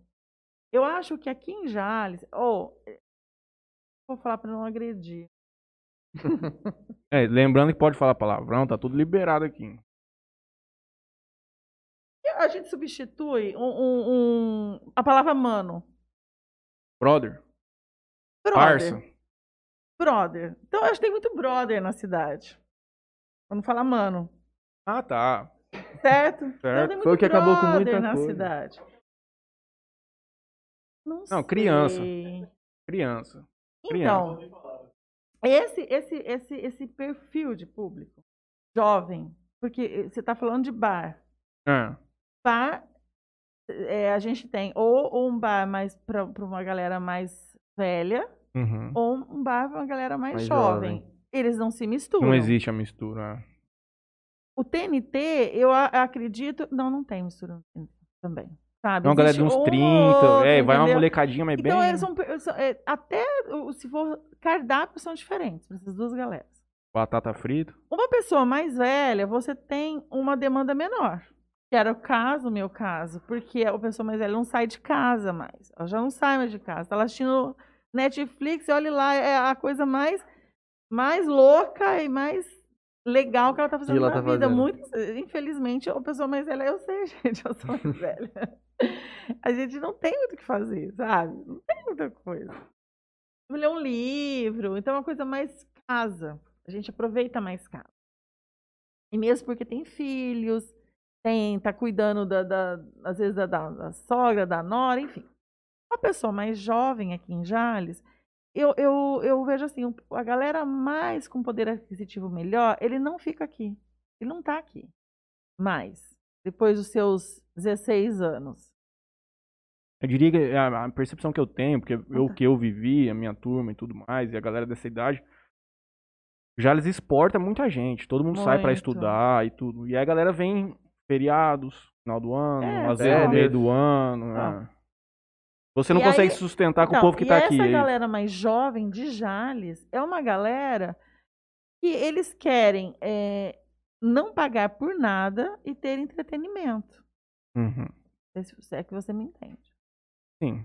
Não quer pagar cachê. Não quer pagar nada. Quer Até pagar a bebida mais barata. Só que aí com a bebida mais barata que a gente estava comentando, você tem que ter mais segurança, você tem que ter é, uma demanda muito grande, porque a cerveja não te dá lucro. Uhum. sabe? Ela não te dá lucro. Uma cerveja que você quebra, uma cerveja que estoura no seu freezer, tudo, tudo é contabilizado, entendeu? Uma cerveja que o freguês te devolve porque ficou, Congelou. congelou, isso tudo é muito custo, sabe? Porque é, é, é muito pouco que você ganha nela. Então, é por isso que eu, eu- como eu disse antes, eu acho que é por isso que o, que o antiquário ele conseguiu existir por tanto tempo assim, porque lá ele recebia muita gente. Então ele conseguia ganhar na quantidade de venda. Ele tinha uma cozinha, tanto que ele mudou muito lá também a questão de cardápio Uhum. e tudo, que não, ele lembra quando ele começou a fazer janta também pra vender pra galera que ia pra faculdade à noite. Foram se reinventando, mas lá ele podia servir muitas mesas. Então, ele mesmo vendendo cerveja só que fosse, ele vendia muito. Então, ele no final ele conseguia chegar num número bom. Mas nós já vivemos de tudo quanto é tipo de coisa. Já deu briga lá dentro. Lá é um bar.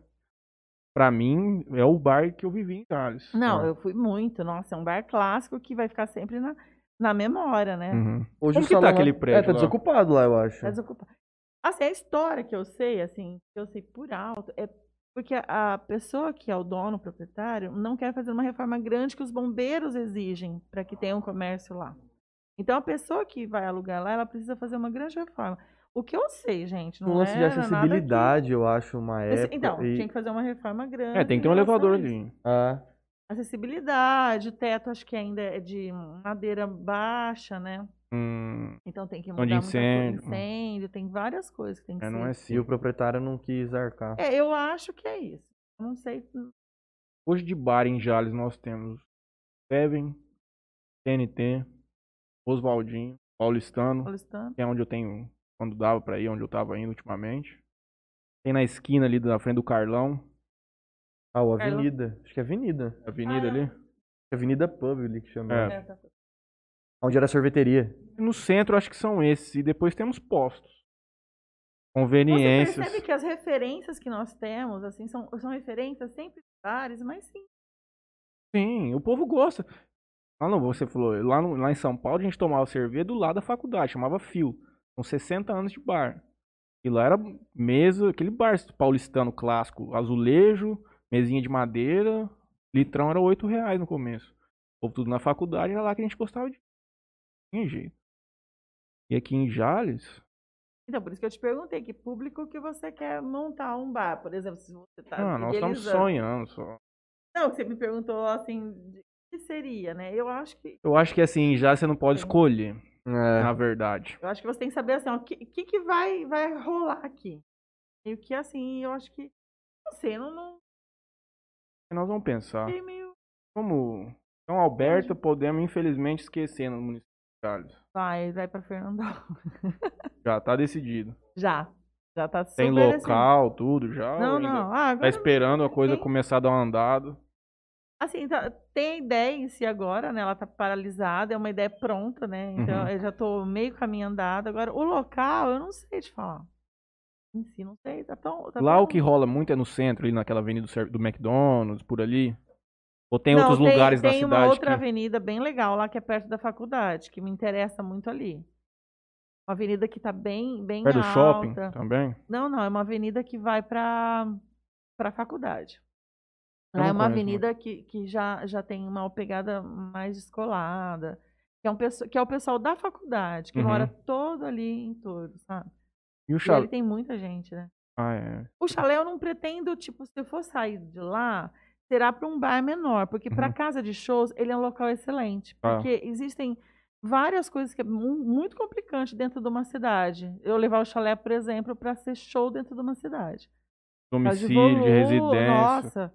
Aí eu vou, a cada final de semana eu vou ter que pagar uma multa ali. É complicado. É, Bem complicado. Entrando Então- nessa questão do chalé, como é que foi o início dele? Como se chegou nele? Oportunidade, assim como foi com o Alberto também, ou foi uma coisa idealizada? Oportunidade. Opor- Ele já existia o chalé. Uhum.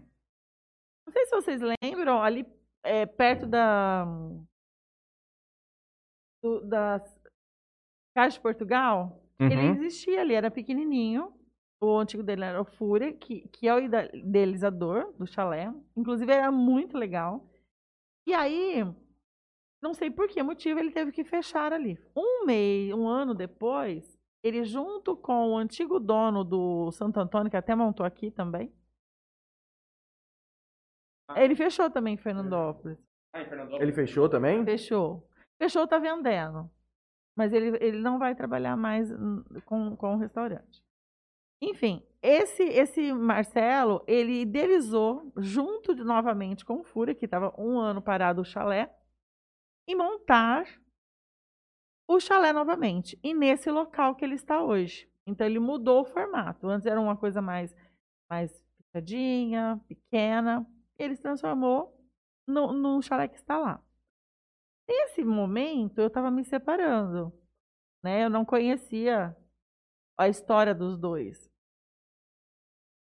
Então, Eles estavam, eles estavam montando, mas não deu certo a sociedade em si. Então, nesse momento, guarda lá, não está dando muito certo a sociedade, estou me separando. E, assim, uma das formas que, que, eu, que eu vi de, de ah, passar esse momento de dor, enfim. Eu sempre gostei de dançar. Então eu ia muito assim em lugares de, de dança forró, dança samba, Uhum. para me extravasar, porque era a meu, minha forma de, de sentir minha dor, sabe? E nesse, nesse, nesses lugares que eu, que eu fui, que eram sempre de dança, porque teve uma época que tinha muito lugar de dançar samba em Fernandópolis. Muitos lugares. Uns 10 anos atrás. E aí eu conheci o Marcelo, que é um puta dançarino também, ele adora dançar. Que, é, que era um dos sócios lá do Chalé. Conhecendo ele, e eu, a gente se tornou amigos, e aí eu expus ele, que eu estava querendo montar um negócio tal, porque eu já tinha começado a dar aula, mas eu estava cansada, já estava mais velha também.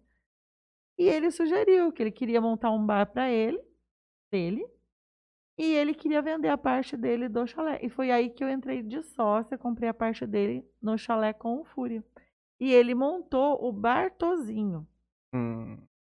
Na realidade tinha, o Gutinho tinha um Bartozinho e ele comprou, arrendou, não me lembro, ali naquela esquina que depois se transformou em Santo Antônio.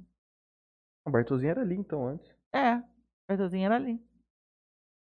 Fui uma vez lá. Não, mas eu fui no do shopping já. Ah, então não, não me lembro de Bartozinho sem ser shopping e ali foi na- bastante fé no na- Bartô, Franley? Não. Fui muito pouco. É mesmo? Uhum. Certo, então. É, e aí começou em sociedade, o chalé. sociedade. Aí minha sociedade também não rolou muito, não. E aí a, a, a gente decidiu que eu ficaria com o Uhum. chalé. Porque ele também mudou para Votuporanga. E aí tava se- sendo super complicado, sabe? Para nós dois trabalharmos. Eu era de Fernandópolis, ele era de Votuporanga. Só que como a minha família era de Fernandópolis, a- era mais fácil esse acesso para mim. É de Fernandópolis, né? então é mais fácil acesso para mim. Então, então ficou tranquilo. Mas foi com ele que você aprendeu a produzir evento. Sim. Como é que foi essa experiência? Foi uma coisa completamente nova pra você? Tratar com artista, um segurança. Eu bar, sempre falo que bebida. a gente tem que ter calma quando alguém. Sabe quando a, a sociedade já não tá dando muito certo? E aí houve uns pitis, assim, sabe? Tipo assim, Hum. de me deixar sozinha ali. Aí você se vira com a situação, entendeu? Em vez de me desesperar ou assim, eu aprendi muito com a situação, porque eu tive que fazer sozinho a coisa. Porque ele que ficava responsável pela contratação. E nesses momentos de, de. A sociedade é bem complicado. Uhum. Eu aprendi muito. Em vez de, de entrar ne- nessa briga, eu, pelo contrário, eu aprendi muito e me fortaleci com isso. Então eu fui aprendendo coisas e, e fazendo coisas que, que talvez tenha sido algumas coisas erradas no começo ou não, mas eu fui aprendendo e desenvolvendo isso. Enfim, aí eu comecei a fazer a minha parte e toda a parte, entendeu? todo, todo o conjunto. Se lembra de qual foi o primeiro evento que se produziu no chalé acústico? Sozinha. Nossa, sozinha? Ai, não. Não, o primeiro, até porque eu tô perguntando primeiro que talvez seja uma coisa memorável, sim. Não? Primeiro que, você, que eu primeiro assim- grande assim que você lembra que marcou Ah, é o bastante. Senhora Rock. Senhora Rock. Na realidade, eu fiz o Senhora Rock, eu queria montar algo chamado Senhora Rock. Eu Uhum. queria montar um outro bar, porque eu já estava naquele lance meio estranho, assim.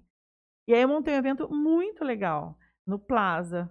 Foi um evento, assim, não sei se vocês talvez não lembrem, já faz uns 5, 6 anos, um evento incrível foi.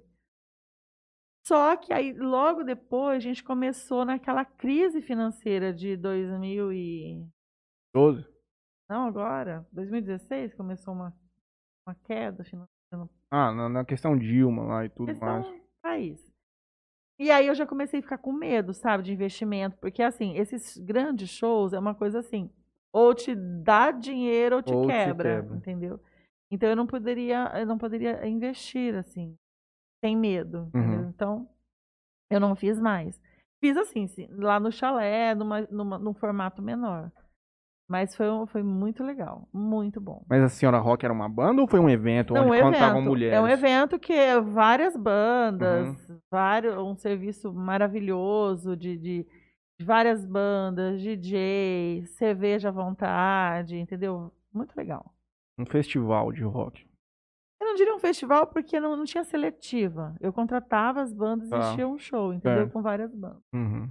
Então, assim, E aí já são oito anos de chalé acústico. Oito, Quais é. são as boas histórias que você não se esqueceu Ah. e tem pra contar pra Não gente? pode esquecer da- de continuar do suco, hein? É, eu acho que ela, ela vai ter que mencionar pra gente. São muitas histórias, assim, não tem. Nossa, são. É porque são, são pequenas histórias. Conta algumas pra assim. nós. Nossa. Bom, de freguês eu nem vou entrar, que são as melhores, assim. são as mais, as mais engraçadas, mas eu não posso entrar porque. Não, não cita nome, velho. Nossa, porque são várias, assim, tem muita coisa. Conta uma de freguês, então, uma boa. Já que senti que é o que você gosta de falar. não precisa falar quem é, ué. É, só Não não precisa falar falar. quem é. Fala assim, ó, certa vez uma pessoa, uma pessoa veio ao bar e pediu tal coisa, ou fez tal coisa. Não, mas são histórias assim, sabe? São histórias de você pôr pra fora e o cara quebrar a porta. Briga, regaço. Não, briga. eu sou bem radical lá no chalé, sabe? Eu, eu sou muito focada no que está acontecendo em Uhum. torno, sabe? Então, assim, quando eu vejo que vai ter focos de briga, eu percebo que vai ter alguma coisa assim, eu já, eu já, eu já chamo minha segurança, já tô com o telefone lá, 190 já pronto, sabe? Ou já vou levando a pessoa para fora e, e brigo lá fora, eu e ele, sabe? Então, eu já fui chamada várias vezes, polícia já foi várias vezes, mas eu tô sempre certa. Então, eu nunca Uhum. tive, não tenho nenhum processo, nunca tive nenhum processo. Ministério Público Mas- nunca encheu o saco, nada. Não, não, não. Porque a, a polícia mesmo saca que eu faço aquilo para uhum. proteção. Inclusive, quando já aconteceu algumas brigas, eu coloco o freguês, um dos fregueses lá fora e outro aqui dentro, e não sai. Eles não se juntam lá fora, Uhum. enquanto não chegar Chega a a polícia. polícia. Eu não deixo que eles se juntem. Então é importante isso também, sabe? Você separar a briga e separar totalmente. assim. Mas- E mesmo que o freguês está te xingando, porque ele tá, né, mexe com bebida, ele tá se achando certo. Nossa, mas já aconteceu várias coisas. Já aconteceu coisas de arma lá, sabe, também. Eu, eu já enfrentei uma pessoa com uma arma, assim, na minha cabeça, tipo. Porque é muito complicada a questão de, de, de pessoas que podem ter porte de arma e vão nesses estabelecimentos. Porque você não pode Barrar. barrar a pessoa que tem arma. Você não pode impedir que ela entre armada. A não ser que você tenha um cofre e você seja totalmente responsável pela arma dessa pessoa. Então, se acontecer alguma coisa, se alguém roubar, cometer um crime com aquela arma daquela pessoa que estava com a minha guarda, eu sou responsável por aquilo em si.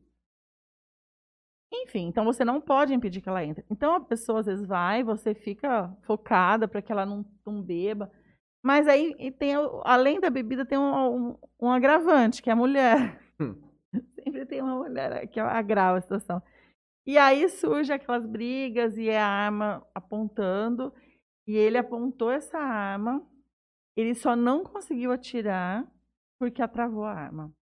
E aí eu peguei ele, a mão dele que veio na minha cara com a arma e levei ele até fora, porque os seguranças também estavam formou uma briga, então acontece tudo assim ao mesmo tempo, assim, a briga acontece, mas já está acontecendo outros focos, tudo ao mesmo tempo. Então Tempo. você tem que parar aquilo imediatamente para não se tornar uma briga que vai quebrar as coisas, enfim. Você, você quase tomou um tiro na cabeça. Aquilo foi, foi bem complicado. Nossa, assim, isso deve um ser traumatizante, enorme. tá E ele queria voltar pra dentro, sabe? E aí já não, deu, não, já não tinha dado tempo de chamar a polícia. Ele clicou na arma, na tua Ele cabeça? No- do cara, mas a hora que ele clicou, eu trouxe pra cá, entendeu? Pra salvar, é um freguês. Puta, olha, é, é, a noite, assim, ela é bem complicada. Então, é isso que eu sentido. falo. É uma realidade muito triste essa questão da briga. A É, bebida. por isso que eu fico muito focada nisso. Você bebe durante a noite lá? Às vezes.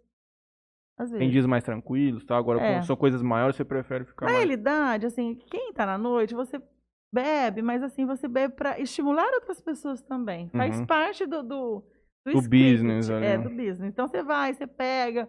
é, Os meus funcionários já sabem, ela vai levantar a galera, porque assim, você, o dono estando ali participando, parece que, que estimula as outras pessoas a, a iniciar a participação. Isso era uma coisa muito legal pra gente no Antiquário.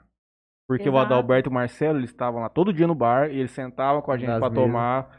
É, Quantas vezes já chegamos até disso. 6 horas da manhã, Marcelo dormindo na cadeira, nós lá tomando cerveja, o Adalberto, gente, pelo amor de Deus, agora é sair desse, vocês vão ter que ir embora, não vai ter jeito. É muito bom. Esse, esse relacionamento com o cliente realmente é uma coisa que a galera chega a valorizar de uma forma diferente, né? valoriza bastante, bastante. Então vamos lá. É importante. Os clientes mais são brigas mesmo. Tem, tem coisas bem estranhas, assim. Por exemplo, Banheirinho que rola umas coisas umas tetas, assim, sabe? Sexuais. Pesado no banheiro. Eita! Baixaria. Ah, eu não digo que é baixaria. Eu, Não, eu eu digo digo que é baixaria um assim instinto, Aham. instinto que tá aflorado ali na hora, sabe? Então existe umas coisas assim que você pega algumas coisas estranhas, sabe? Tipo, cara todo másculo que tá com a esposa e de repente uma piscadinha ali já tá com Um rapaz no um banheiro. rapazinho lá no banheiro. nossa. É meio isso. Ei, Fernanda, você que é loirinho assim, ó, fortinho, barbudo. Então, assim, então tem essas coisas. Mas aí cada um, gente, assim, é uma- é, são fetiches claro, sexuais, igual claro. o seu da Augusto, entendeu? Não tem... Não, na verdade é uma tristeza muito grande. É, na verdade, é uma tristeza muito grande um cara casado ter que se sujeitar a uma situação de ir com a mulher num bar e beijar escondido o outro homem no banheiro. Esse cara é um infeliz. Ele queria viver aquela vida muitas vezes ele não pode por questões Mas sociais sabe que às vezes pode ser fetiche? Também. Às vezes não é sempre. Às vezes é Também. fetiche de estar fazendo escondido. E a mulher também faz isso. Sim. Eu sempre Eu- falo que o eu- homem e a mulher são iguaizinhos. São idênticos. Não tem esse negócio, ah, o homem é tudo igual. Não tem isso, não. Não. É, são, são, eu acho assim, os dois, o homem e a mulher, e vou te falar. Eu acho que a mulherada, nesse sentido, assim, de estar. ela tá, ela tá dificultando o homem a chegar. Ela chega antes, entendeu? Não, Então, eu acho. qual sentido? Não tô entendendo. Tipo assim, na balada, eu acho Hum. que a mulherada tá chegando antes. Não dá tempo nem do homem Ah, fazer todo sim. aquele cortejo necessário da raça masculina. Chegar, de fazer aquele cortejo, ela já chega antes. Então, eu acho que isso tira a beleza. eh, Da conquista é da e tudo. conquista e tal. Então, isso acontece muito na balada. Eu sinto isso. Uma coisa muito bizarra já aconteceu lá. Coisa que você fala, meu, não é possível. Tirando o negócio da arma, que pra mim foi. Mas já é bizarro. Não, é uma coisa. É. Tipo assim, é. É louco, mas é uma coisa que acontece bastante, né? Imagina o Gutinho. Você você acha que ele nunca presenciou Muito, nada parecido com sei lá? Ah, provavelmente. Ah, cara. Hum. Ali. Não, assim, acontecem uns lances assim, de repente aparece um sujeito do nada, com uns berrantes, uns chapéu e, e tá lá de tocando. System of a Down e ele tá lá com o chapéu e começa a pular em volta. Esses lances acontecem muito. Então, assim, tem um, o chalé é muito assim, à vontade. Então, assim, isso, isso é muito direto que acontece. Isso é muito fácil, assim. Mas isso é uma coisa, o meu público é meio, meio comportadinho, viu? Qual que foi a Também- sua maior loucura ali dentro? Sua. Minha? Sua. Nossa. Exato. Mas você fala assim, não, mas financeira. Se você dar uma Ah, se ela não, mas. Pode ser, ué. Pode ser. Não, mas eu acho que, ó, vamos lá, ué, vamos falar, não tem problema. Não- Eu já te falei que aqui nós estamos com. Esse mundo. Esquece que tem tá três vivo, mas não, câmeras aqui. não- tá ao vivo, mas não tem problema. Não, ó, eu vou te falar uma coisa.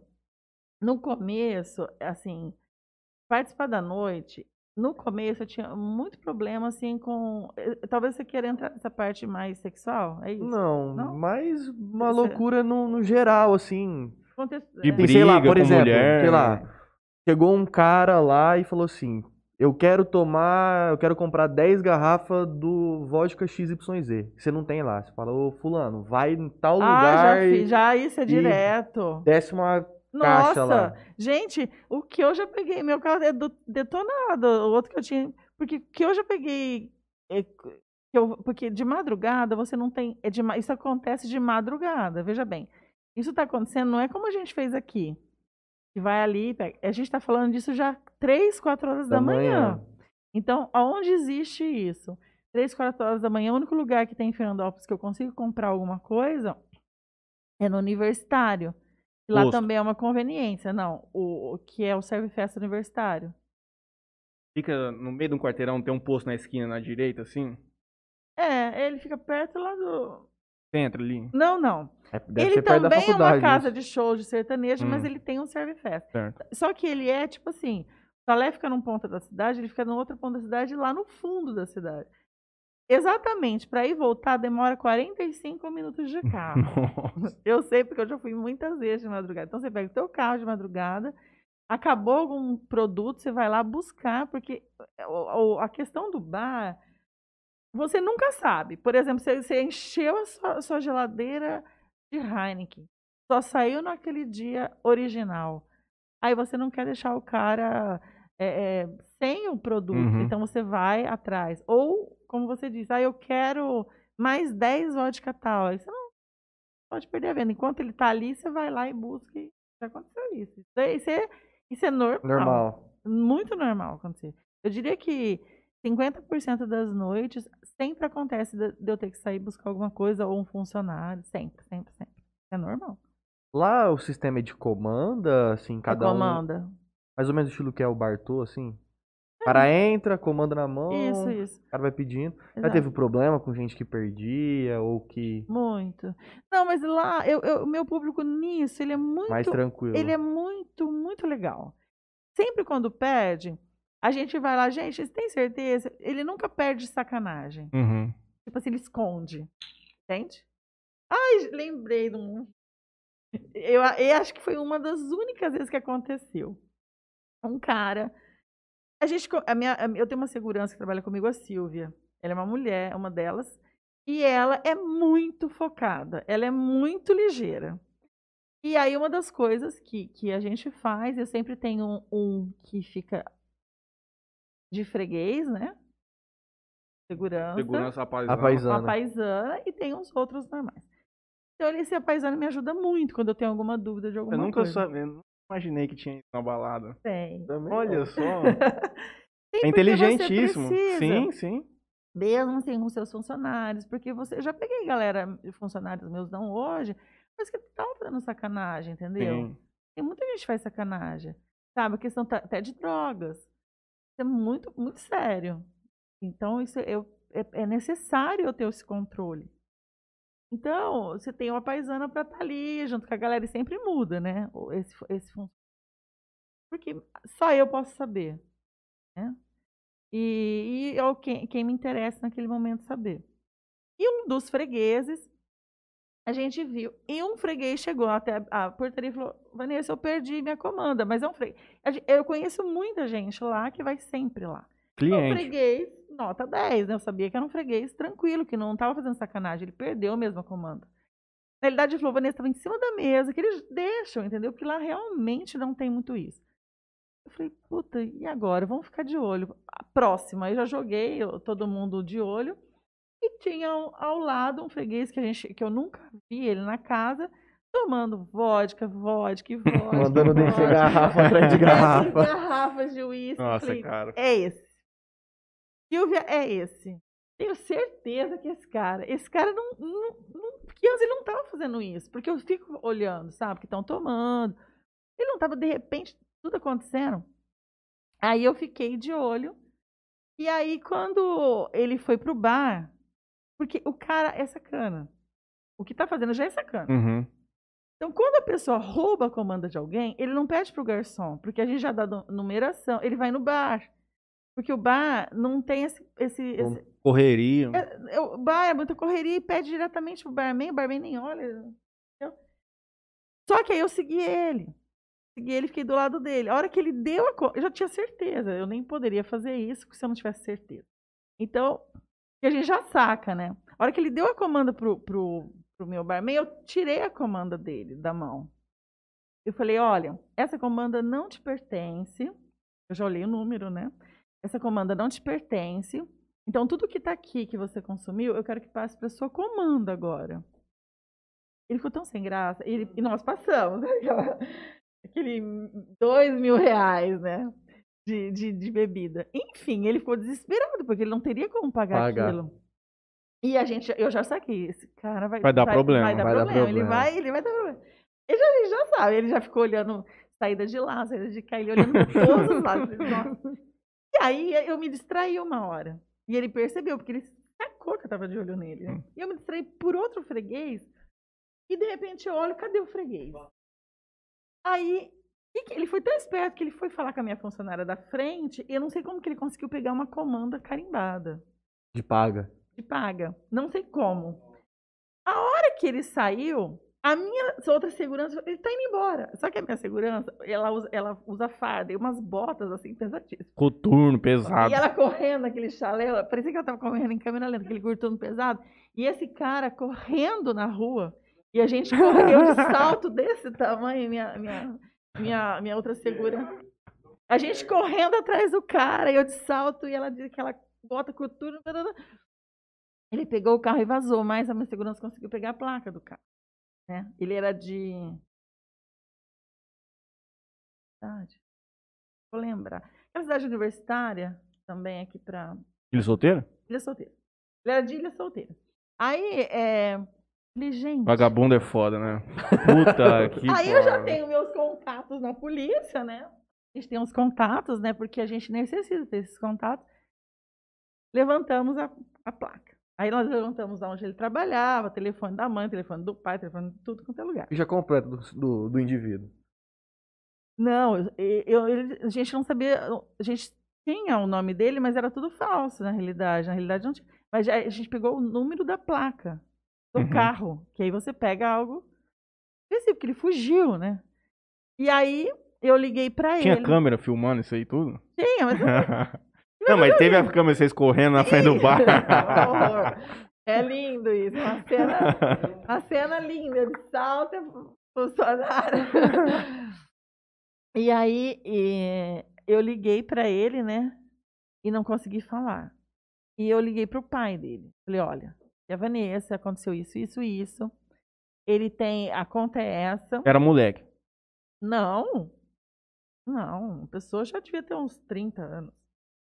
Não era moleque. Uhum. Não sei a idade exata, mas nessa média, assim. E, e aí eu falei, ó, você tem tanto tempo pra, pra ligar, porque eu tenho câmera, eu tenho tudo, eu vou ter que dar parte na polícia, vou fazer um BO. Passou 10 minutos, estava na minha conta, dinheirinho certinho. Pá, pá, pá. Nossa, mas uma Não, sorte gente, mas- grande. Foi uma sorte grande de ter conseguido. Não, foi a sorte, é, mas a gente saca isso várias vezes, sabe? A gente Mas já só- pegou, quando acontece de comando, como ele perguntou, é muito difícil. Quando a gente pega, sempre pega. Uhum. Sempre pega. Então eles já sabem, eles nem se atrevem mais a fazer. Sabe onde o lugar que tomou muito prejuízo com o comando? Eu nunca, sempre fui muito certinho nisso aí, mas eu já Lá vi de muito. casa. Eu já vi muito. No também. espacial, No tinha um- espacial. não sei se chegou, se você lembra desse posto do Ricardo Tânis na época, quando ele montou. Ah, eu não ia muito em pouco, né? Não, mas, era no segundo andar. segundo ali andar. posto. Ah, sim, claro. Os caras fizeram. Ela Lembra? era muito louco. Fizeram muito um louco. palco no meio, Onde elevado. o- é, Era o, o japonesinho, depois o Exato. italiano lá. Só que era diferente, só que era alto, né? Bela Pasta. Bela pasta. é. Até tinha uma acústica bem ruim lá. É. Puta, mas Isso- nossa. Isso, foi o quê? 2014? Não, isso aí foi Copa do Mundo muito, muito É, antes, lembro, cara. Isso aí era coisa de terceiro colegial, Não, eu 2010. Ah, É, 2010. 2010, Devia ter 2008, uns 17 2009. anos na época. É. Lá Lá era uma comanda eletrônica. Ixi, era- e- é isso que eu me. Eu já pensei muito sobre isso. Qual que seria melhor, o melhor cenário para um bar a título de controle? A partir do Olha- momento que o cara entrar lá, eu já pensei, o cara tem um aplicativo onde ele vai logar, vai ficar atrelado com o CPF dele. Porque essa questão de comando em papel é muito delicado. Só que assim, é, é complicado. Já tem várias, Várias formatos, formas, uhum. né? O problema é assim, se, for, se é um restaurante como eu tinha, é fácil, o meu tinha aplicativo. Mas a- quando a pessoa não tem mesa, ela tá andando lá no salão, ela muda de local, ela tá em pé, é muito, a não ser que ela, ela vá lá e compra. Agora, naquele formato em que meu público tem o garçom que vai até ele, e ele tá em pé, é muito difícil, porque ele pediu uma cerveja aqui. Às vezes o garçom tem que rodar o ambiente todo salão. para achá-lo, Uhum. entendeu? É, É. é bem. Tem vários formatos, Sim, sabe? Mas assim. Tem Você tem que entender o que, que funciona melhor É. no teu cenário ali. Eu acho que a a comanda, para mim, hoje. Porque como não tem esse- muito esse problema, então não, não é. Tá sendo a tão- melhor opção. É. O nosso grande amigo Gustavo Sayacusa, e essa é verdade mesmo. Carlão Lanches, quantos de lá saem sem pagar? Rapaz. Nossa senhora, o Carlão ele já põe no conto no final do mês dele, sem dúvida nenhuma. Ele coloca assim, olha, uns 500 reais que nós temos que separar, os caras que vão levantar da mesa e vão embora. Era Bom, muita gente. né? Fora que eu, eu já vi, eu já vi pessoas chegarem lá e pedir um X salado, na hora de pagar foi um XB, é, foi um cheeseburger. ah, fi. Eu vou ali com o Carlão. Cara, vagabundo Mas é foda. hoje, hoje também? Faz muito tempo que eu não vou lá comer lá. Então hoje eu não sei. Mas na época que eu era mais, mais novo, eu via isso aí direto. Direto. Direto, direto, direto. Gustavo Século, se estiver nos ouvindo, me conta que já furtaram a tua loja, você pegou na câmera. Essa coisa é complicada no comércio aqui em Jales. Parceiro nosso também. Eu vou fazer um agradecimento, vamos mencionar nosso sorteio e depois nós vamos entrar na questão dos shows. Vamos tomar o vinho. Bom, galera, acho que já não é muita Como é novidade que tá pra, no Facebook, hein? pra todo mundo. É, Semana que vem, ou semana que vem não, quinta-feira, agora, a gente não sabe ainda convidado, mas na quinta-feira é, vamos fazer o sorteio do iPhone 7. Então ainda dá tempo de participar. Só entrar no nosso Facebook, a publicação tá fixada no topo. Então participa lá que é o último últimos dias já do nosso sorteio. É muito simples, só curtir a página, marcar dois amigos e compartilhar a publicação. É, vamos agradecer aqui o pessoal que está nos acompanhando. E o Gustavo agora ele mencionou assim, ó, principalmente em dia de festa, participe, essas coisas, Natal. Ele menciona que o cara quebrou a porta do meu estabelecimento na bicuda, de chinelo no pé. tinha, tinha gravação disso aí, eu já Teve? ouvi. É, Tá, tem um bom. vídeo. Vagabundo é foda, cara, é o que eu falo, não tem jeito. Não, mas já entraram no chalé também. É, Já entraram? É, já. Principalmente nessas épocas assim. Sim, sim, sim. É essa época é pior, pra pula, pula, pulador de muro de casa, como É. diriam meus amigos lá em São Paulo. Lá os caras roubam muito chinês ali na Liberdade. Puladorzinho de muro, molecadinha da Bela Vista ali, da. da, da o nome do bairro perto da Sé ali. Porta dos caras pular casa de chinês. Complicado lá. patrão. Falando que o moleque fez estágio comigo era. Pulava casa de chinês. Mas vamos lá. Shows no chalé acústico. O que, que tem de história? Voltando um pouco na questão de loucura que ele mencionou, você viu como nós conseguimos superar bem essa questão? Ficou. Ele, ah, nós achamos, eu também achei com você que era uma coisa mais pesada, nós conseguimos desenvolver de uma forma mais tranquila. Qual loucura? É. Ah, sim. Viu? Eu... Loucura de artista, camarim, teve alguma coisa assim que você falou assim, não é possível o cara tá pedindo isso aqui pra tocar aqui em Fernandópolis. Ah, não, eles não são exagerados. Porque, assim, os shows que vão lá. Por quê? Lá no chalé eu não tenho como levar shows muito grandes, porque shows maiores, eles requerem uma série de, uma série de pedidos, inclusive a lotação da casa. Então, a minha casa, a minha lotação, é, ela só pode trazer um, um hall de música, entendeu? Por- pelo cachê. Uhum. Então, assim, eles, aí eles já cobram, eles já pedem diferentes camarim, mas assim, já... Já entendem a realidade. Já, mas tá? assim, mas eles pedem umas coisas exageradas, tipo...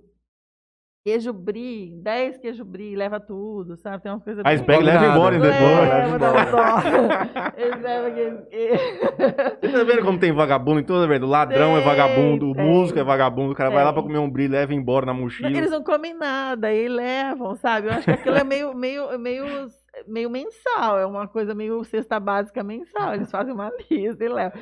Porque não é possível. Sabe, pedem queijo todo, inteiro e levam, sabe? Nossa Então Tem, tem. muita gente que vai lá e cara entorta antes de entrar no, no, pros shows. Já tocaram bêbado? Bêbados. Puta, sim. tem uma banda que eles são de, de Bauru. Ele- a gente gosta até hoje, mas hoje tem super amizade, são os calibrados. É, e, e eles foram tocar uma. Eles são ótimos, excelentes, são de Bauru. E foram tro- tocar a primeira vez lá no chalé. E eu não gosto muito que fica. Eles Bebe. bebem, sabe? O público, o, o- músico, o que que ele, o que que ele faz de pior? Beber. Não existe droga rolando, sabe? É, maconha, nem olho muito, tá? Não, não me preocupa. Agora, cocaína, essas, não existe, não existe mesmo, não existe. A pessoa vê o cara lá metendo pau na guitarra, metendo pau no bar. Não existe aquilo lá, é só encenação, é só a vibe do momento mesmo, porque não tem, é bebida só. Às vezes Ah, mas tem louco, sim. pouco. Tem muita farinha. nisso. Não, mas não que vai lá, porque Ah, entendo o que você tá me dizendo, por claro. quê? Porque, agora, dentro desses músicos que você contrata, tipo, não que aconteceu isso, tá? Eu só estou citando. Tipo assim, um supla do que uma banda regional. Se ele faz um trem desse, ele não volta mais na casa. Ele Uhum, queima uhum. não só na minha casa, como em outras. Uhum. É o trabalho dele ali e ele precisa daqueles contratos regionais. E não, é- Uhum. não são muitas casas. Entendo. Então, é, é, não tem como ele se queimar. Eu acho que existe, mas dentro desse, desse, desses Eu entendi eles você formam tá uma meio que falando, entendi, família. Então, não- eles não se queimam. Uhum. Mesmo porque 99,9% dos, dos músicos que, que, que vão na casa, eles não, não só vivem só de música. Um é carteiro, um entrega pizza, um tem um bar, outro bar. Tudo banda de garagem. não diria isso, mas não é como o principal fonte de renda, Uhum. entendeu? É um É, uma das fontes de renda. E eles têm, a maioria dos músicos, a maioria que estão ali, tem uma família. Tem filhos, tem, tem as mulheres vão com eles. vezes acompanha no show. Filhos, criancinhas, bebês, que às vezes vocês não veem. E é o cara que tá lá arregaçando, com o cabelo desse tamanho comprido, cheio de tatuagem. E tá lá, e não bebe nada. Tem muitos músicos que nem a, é só água. Uhum. Não bebem nem cerveja.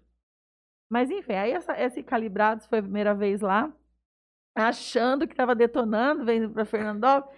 Nossa, eles vieram fazer um show mexicano. Mexicano. Rock mexicano? Uma noite mexicana. Ah, tá. Só que eles estavam tocando rock e de vez em quando tocavam alguma coisa castelhana, sei lá, uma brincadeira assim. Era uma noite mexicana, era a noite dos mortos. E, e aí eles entortaram o caneco. Só sei que o vocal, ele não, não, ele não conseguia parar em pé. E lá, e, ele, e o show estava previsto para terminar geralmente a três horas de show. Eles tocaram seis horas Nossa. sem parar. E eu mandava parar, eles não paravam. Só tinha um freguês lá dentro e eles continuavam tocando. Bom, eles estavam totalmente embriagados. E esse dia eu fiquei muito brava. E eles ficaram sem ir na casa, tipo, uns dois anos. E o, e o baterista que faz a contratação, entre eles sempre tem um contrato, ficou pedindo perdão durante esses dois anos.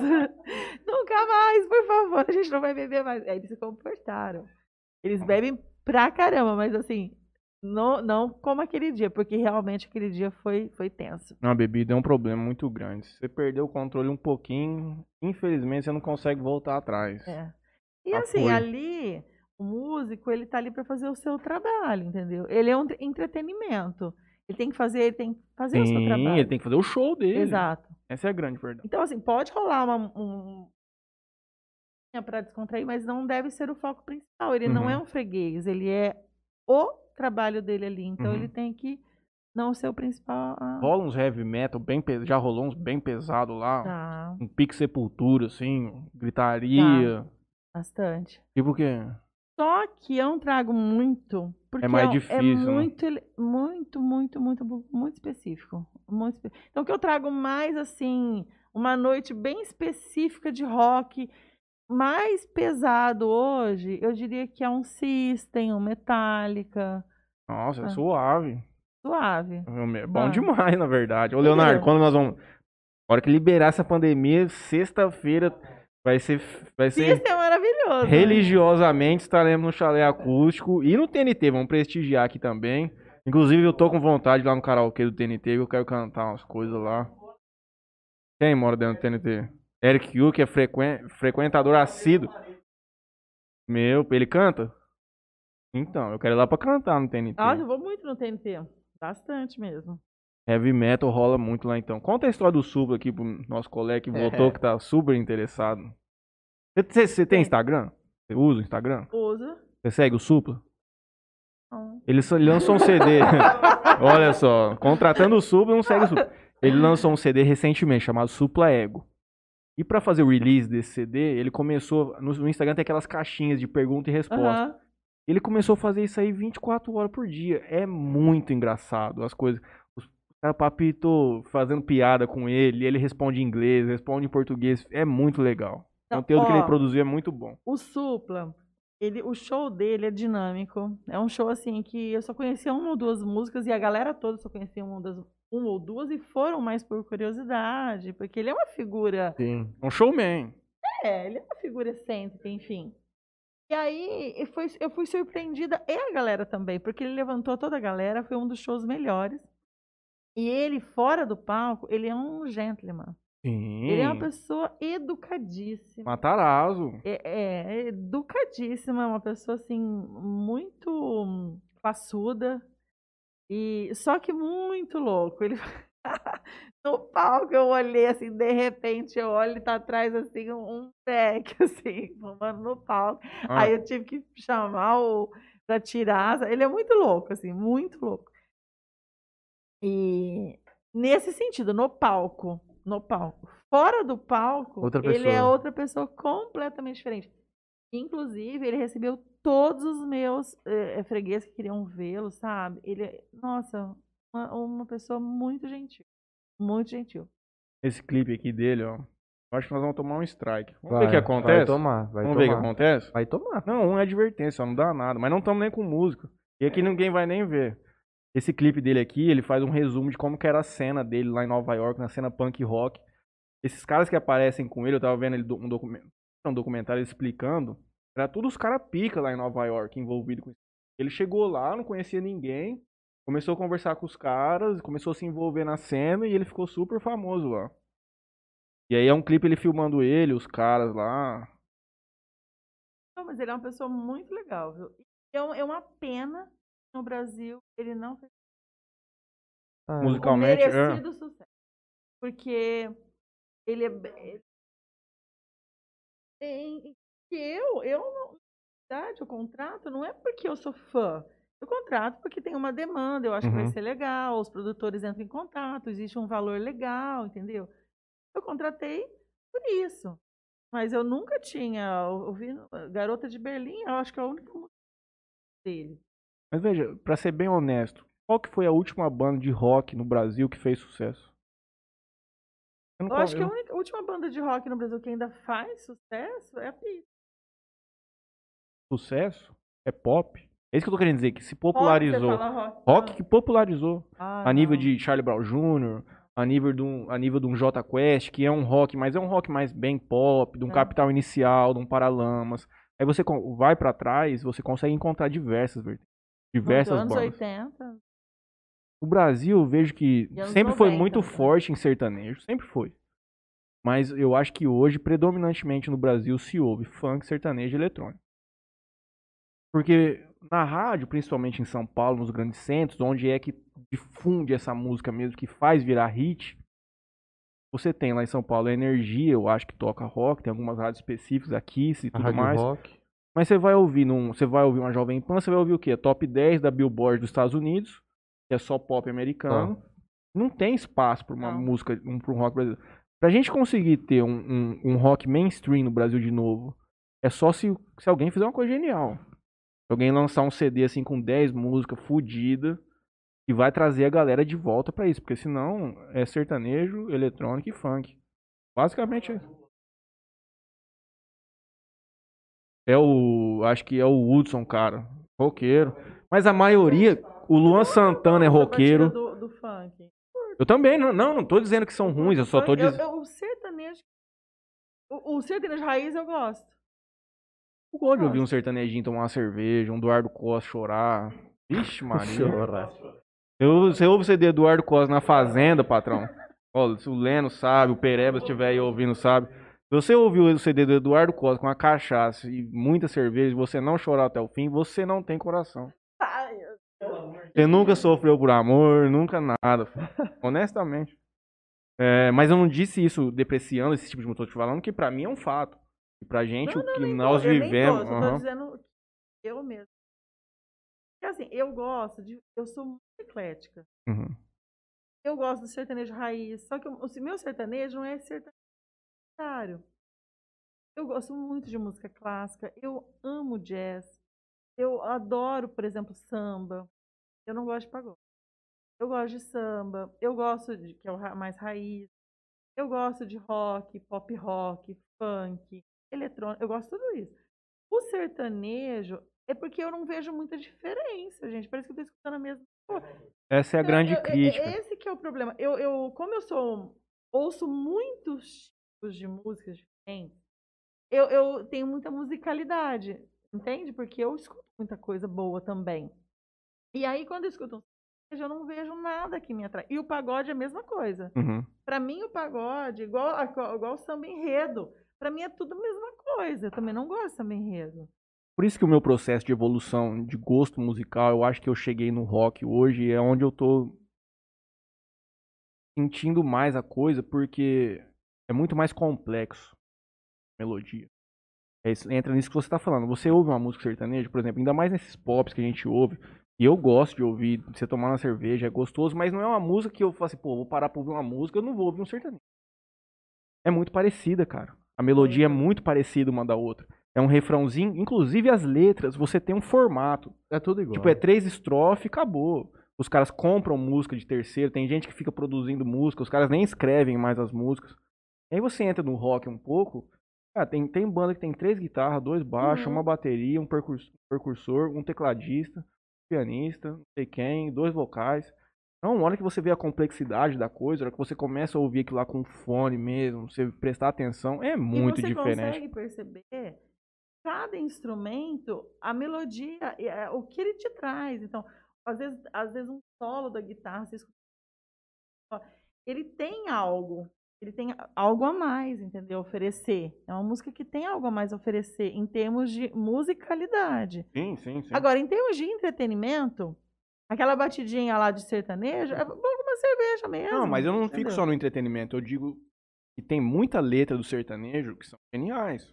Ela retrata uma coisa um pouco mais de relacionamento. Ela não é uma coisa muito intimista, assim, da pessoa olhar pra si e tentar se entender, problemas pessoais. A música sertaneja, ela trata muito de relacionamento entre casais, ou de sofrimento, e, e existem muito boas. É que É, você, se, você, é, se- relacionamento, você se- é como se fosse uma transferência. Mas, né? por exemplo, você pega o CD da Marília Mendonça, o primeiro dela, Entre Nossas Brigas, eu acho que chama. Cara, são 10 músicas. Eu gosto da Marília Mendonça. Excelente. Assim, o primeiro, gosto, assim, o CD que ela estourou, Foi quando eu estou. tem umas 10 músicas naquele álbum lá que são todos hits de sucesso. Então você tem cenários bons, mas que são letras bem feitas e tudo mais, com uma melodia ok. Mas eu acho que fica muito nesse aspecto mesmo. Hoje eu virei roqueiro. Slipknot, pesado. Não, mas, tem, por exemplo, a Marília Mendonça tem umas coisas que eu, eu acho legal, eu acho bonito. Só que assim, eu, eu, eu ponho na minha casa, por exemplo, eu tenho uma vitrola em casa. E daí eu tenho discos, Vinícius. Uhum. Eu tenho, eu, eu gosto, eu tenho CDs, um monte. Pensa, eu não sou daquela que põe Bluetooth. Uhum. Eu não gosto de pôr Bluetooth. Eu gosto de colocar os meus CDs, os meus discos, porque eu, es- eu escuto aquilo, eu gosto de pegar, colocar esse. Questão do analógico, de É, eu, manusear. eu curto isso, sabe? Eu, eu gosto muito disso. Então, eu, eu gosto de. Eu não consigo pegar, tirar, pegar uma Marília Mendonça colocar no aparelho e não colocar, por exemplo, é, um Bon Jovi. Ou, ou não colocar um, um, um Zeca Pagodinho, que eu também gosto muito. Por que você não gosta de pagode? Por isso, porque é um som. Acha pobre, pobre, musicalmente. musicalmente. Ele fica naquilo, numa batida única. Uhum. Eu, eu não presto atenção nem na letra, porque é uma batida única. Como eu acho certo. Agora, o samba, ele tem. O samba, ele tem uma, uma estrutura diferente, né? Eu, eu acho que tem uns pagodinhos bons, hein, cara. Negócio na piscininha de tarde, num sábado, aquele trem pegando fogo. Uma caipirinha. Nossa senhora. Eu acho assim, música, tem, música é muito de ocasião também. Sim. É por isso que Música eu é tô te muito falando de ocasião. entretenimento. Sim. Se você tá lá. Nossa, eu adoro Pablo Vittar, depende, depois de umas bebidas. E aí é sair, não Uhum. tem isso, entendeu? Eu, a gente tava ouvindo, eu tava falando pro Léo hoje, tava ouvindo o Lineker aqui, tava, entrou nas minhas músicas aleatórias. Já ouviu o Lineker? Como? Lineker e os Caramelos. Nossa, não. Vou que te que é mostrar depois. O Lineker é. É, é o quê? Que estilo musical? Ah, vou te colocar que é um. Puxa, eu não sei nem mais uma, uma música, um MPB assim. Uma música romântica. Não. Vou te mostrar depois. Ele. Eu não sei. Como que eu. Como, gente, alguém me ajuda aí. Como é que pode chamar o Lineker? Ele é um, um homem transexual. É. Ele é Não, uma não mulher hoje, na verdade. Aí eu vou te mostrar um vídeo aqui depois. Ele fazendo um show numa rádio nos Estados Unidos. É que agora eu já te falei. Mas se eu tivesse colocado sem falar isso, eu sempre faço isso com as pessoas. Eu vou colocar um, cara, uma, uma mulher aqui pra, te- pra você ouvir. Você vendo ela e escutando a voz, você jamais vai falar que é um homem. É impressionante o tanto que ela consegue, que, ele, que ela consegue fazer o som feminino. Não, mas isso não tem problema nenhum tendo uma boa voz, entendeu? Sim, não, ela é impressionante. um cara que sumiu, que eu acho que ele deveria ter investido mais, e que eu acho que ele era, ele era um homossexual, e ele deveria ter investido mais nessa pegada meio nem Mato Grosso, Uhum. é o Edson Cordeiro. Vocês lembram dele? Não. Gente, ele é fantástico. Não sei se dá pra pegar alguma coisa. Até ele tem Nós uma não podemos música- colocar música. Vai tomar É strike. a maior tristeza do Ah, YouTube é Ele essa. tem uma música que ele canta com a. Mas, gente, eu sou péssima pra nome, viu? Eu sou assim de. de... Ai, aqui- tô na minha avó, sabe aquela coisa de vó que já esqueceu? Bom, ele tem uma música com, a- com aquela que, que morreu, aquela cabelinho curtinho, roqueira, Cássia Eller. Ele tem uma música com Cássia Eller, fantástica. Eu vou ouvir depois. Escuta, e ele, ele fez uma música, outra e, e sumiu. E a vo- ele conseguia chegar na oitava, assim, ele tinha uma voz incrível. E não. Uma voz bem aguda. Voz aguda? Não, ele conseguia. Hã? Será que é essa? Tá, tá, tá. Ele chegava no, no- no- Um tom. Nossa, ele cantava muito. Eu acho que foi o meu avô que me falou que, na verdade, é muito mais. É muito mais difícil para um homem fazer um tom feminino numa música Ele agudo conseguia. que uma mulher fazer o tom masculino. Exato. Então é isso que impressiona mais ainda nesse link que eu vou te mostrar. Porque é incrível. Ela tem uma.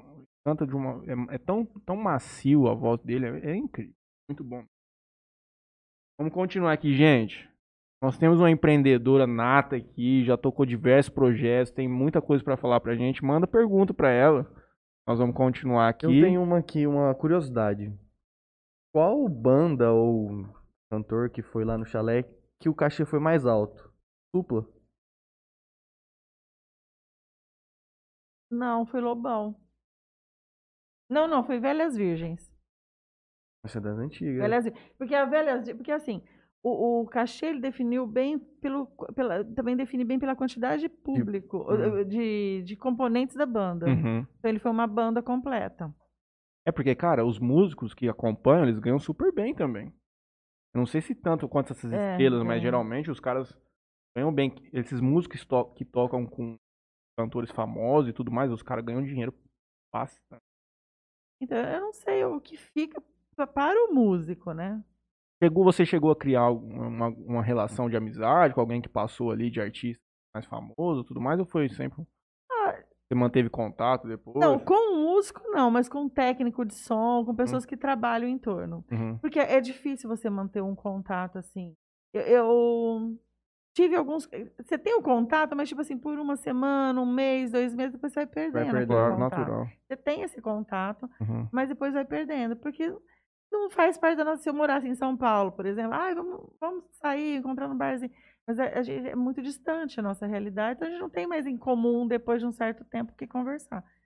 A não ser se fosse E- fechar um outro negócio. Geralmente essas contratações desses artistas maiores é intermediado por agentes, por empresas, não? Dificilmente você faz direto. Uhum. Existem a- a- os agenciadores, ou os, os promoters, ou os, as- os próprios pessoas que trabalham diretamente com ele. Porque às vezes um músico não é só um, às vezes são vários. Vários. Entendeu? E eu tenho alguns contatos que eles trazem, ó. Ó, tá, o Supla tá indo na região, por exemplo, voltando ao Supla. Tá indo na região, então ele consegue fazer um valor melhor. Porque é importante você pegar shows também que estão próximos da nossa região. Porque senão fica muito, Muito caro. Hum, A logística, assim, caríssima. E não é só contratar ele, é, é o pagar Sim, o eles não transporte, vêm de ônibus, é avião, aí você tem que pegar um, uma van, Nossa, alugar moro- uma é, van. Fernandópolis, tem que pegar van, que traga, depois que leve. Aí, hotel, os hotéis de interior não tem geralmente. No hotel, geralmente não tem o, o restaurante. Só tem para o café da manhã, mas geralmente não funciona. Eles têm que Uhum. fazer a logística. Toda ela, porque eles têm. Eles não comem, tipo, marmita, não é assim que funciona. É- Tem umas coisas estranhas para você organizar que one- oneram muito. E também nos dá muito mais trabalho, porque a gente não tem isso em- em- fácil nas mãos, Uhum, uhum. entendeu? Eu tenho uma Difícil. pergunta aqui do Danilo Mota, companhia de ângulo. Sim. Ele pergunta aqui de tudo que você já viveu, vou dar uma, uma mexida aqui na pergunta dele. Quais são as referências de bar pra você? O que, que você acha mais interessante, assim, que você tenta trazer pro seu público e tudo mais? Ó, vou te falar, eu tenho um bar que eu sou apaixonada. Eu gostaria que fosse o meu bar aquele. Chama Qual? The Cavern em Rio Preto. Como que é? Eu não conheço. É um bar muito bacana em todos os sentidos. Você entra nele, ele é totalmente hum, criativo. Um bar criativo, um bar que, que foi pensado em cada detalhe. Mas não é um bar chique, que o detalhe tá naquela iluminação, o detalhe tá naquele super painel de LED. Não tá nesses detalhes, tá no detalhe de formação mesmo. Aí eu pensei que naquela porta a gente podia fazer isso, isso, isso. Ah, nesse chão, isso, isso. Então, eu não tenho como explicar como é o bar. E só vocês indo para saber. Ele tem um aquário, ele tem um, um, submarino, porque The Cavern, até ele teve que mudar o nome agora para Caverna, porque ele, ele é uma cópia do nome de um bar inglês. Então ele é todo envolvido com a trajetória dos Beatles e as músicas, a temática Beatles. Então, é muito legal. Do meu amigo Rui, inclusive. É, é um bar que, se ele não conhece, ele deveria ir, porque ele vai amar. Ah, pergunta se ele conhece o The hum. Cavern. Pergunta se ele já ouviu falar no The Cavern. Vocês têm como vocês conversarem com ele. Danilo, conhece o The Cavern, em Rio Preto, a caverna? Atualmente a caverna. Atualmente a caverna, vou mandar pra ele aqui. Pensando um pouco no, no futuro, o que, que você pensa, o que, que você espera e se você tá planejando. Diz que não conhece. Alguma coisa pra reabertura do chalé quando a gente voltar à, à normalidade. Eu vou estar lá, mano. Dando headbang, metendo louco. Você pensa não, em alguma não coisa assim. Como reabertura. A gente tá todo, totalmente tá quebrado. Pensa, pensa em, em, em, comerciantes quebrados, é de restaurante e casos de shows principalmente. Eu acho que quando reabrir, vão ter que falar assim, ó, artista, contratante, todo dono mundo... do bar, nós vamos fazer aqui uma permuta todo mundo, tá, vai fechar a noite, a hora que terminar nós vamos rachar o lucro, cada um vai pra casa. Mas existe já isso. É? Todo, não, os músicos todos estão, estão nessa realidade. Até as pessoas que trabalham diretamente com a gente, sabe? Pessoas que trabalham com bebida, pessoas, todo mundo técnico de som. Todo mundo entende que a situação é muito crítica. Não adianta ah, pensar, ah, vou voltar e vamos fazer uma super... Mega show. Não, isso é para quem talvez esteja investindo agora. Mas para quem já está com aquele local aberto. Ele que está pagando várias coisas de água, luz, aluguel, aluguel, pelo menos uma parte dele, mesmo se teve negociação, escritório, enfim várias outras coisas sem abrir, sem ter onde tirar, porque é dali que se tira, eu acho que não tem. A gente vai abrir e deixar rolar. A partir do momento que deixou rolar, a gente vai entender a situação e fazer algo a respeito. Entendeu? Olha, uma coisa eu vou te dizer: o povo vai estar tá louco ir num fervo. É. Eu acho que depois da vacinação vai estar tá com aquela, aquela, aquela. Olha, gente, eu vou falar, se eu tivesse, fosse um lugar tão perigoso assim, porque eu tinha, tinha é, o distanciamento, auferir a temperatura, ninguém andava com, sem máscara para deslocar, eu já tinha pego. Eu não peguei até hoje. Eu sou dona de um bar. Entendeu? Não, mas você pode ser é, logicamente resistente também. Pode ser que você não vai pegar nunca, entende? Eu entendo você tá falando. É. Mas ah, eu vou te. Lá. Não, mas não, mas eu. Mas, eu, eu assim, mas na linha do que você está dizendo, eu acho assim. É por isso que eu falo, voltando um pouco de ser mais regionalizado, de ser uma coisa mais, mais específica para cada situação. Eu volto na, no cenário do restaurante. Eu fui para Rio Preto há 15 dias levar minha avó. Eu tive que, numa cidade de 500 mil habitantes, eu tive que pegar um lanche comer no estacionamento sentado no carro. Gente, você faz um restaurante com delivery, só que você ainda vai poder atender, nem que seja 10%. O cara fica 15 minutos na fila para poder entrar. Põe uma mesa aqui, outra lá, lá longe e tudo mais. Não tem cabimento, cara. Você ir numa cidade de 500 mil habitantes, não tem um lugar. O cara que tá indo almoçar numa terça-feira, não é vagabundo que tá indo tomar chopp em restaurante. O cara que tá indo ali, porque ele realmente ele precisa, precisa, passar ali. Tanto o cara, o cara, que isso, cara? Mas me diga a diferença entre o supermercado. Me, colo, me, me convença, me convença de que um supermercado não transmite o vírus, porque essa, essa, essa é a impressão que dá me, me convença que o meu estabelecimento chalé, mesmo tem, sendo um estabelecimento grande, o que, que ele é tão prejudicial a mais do que um supermercado lotado, como essa cidade estava uma, uma loucura, loucura, hoje. Eu cheguei no supermercado e fui embora. Eu fui no eu fui no Sacachita hoje pegar uma compra pra minha avó. Tava uma loucura, entendeu? É, mas porque ela fez pelo telefone, demorou, mas ok.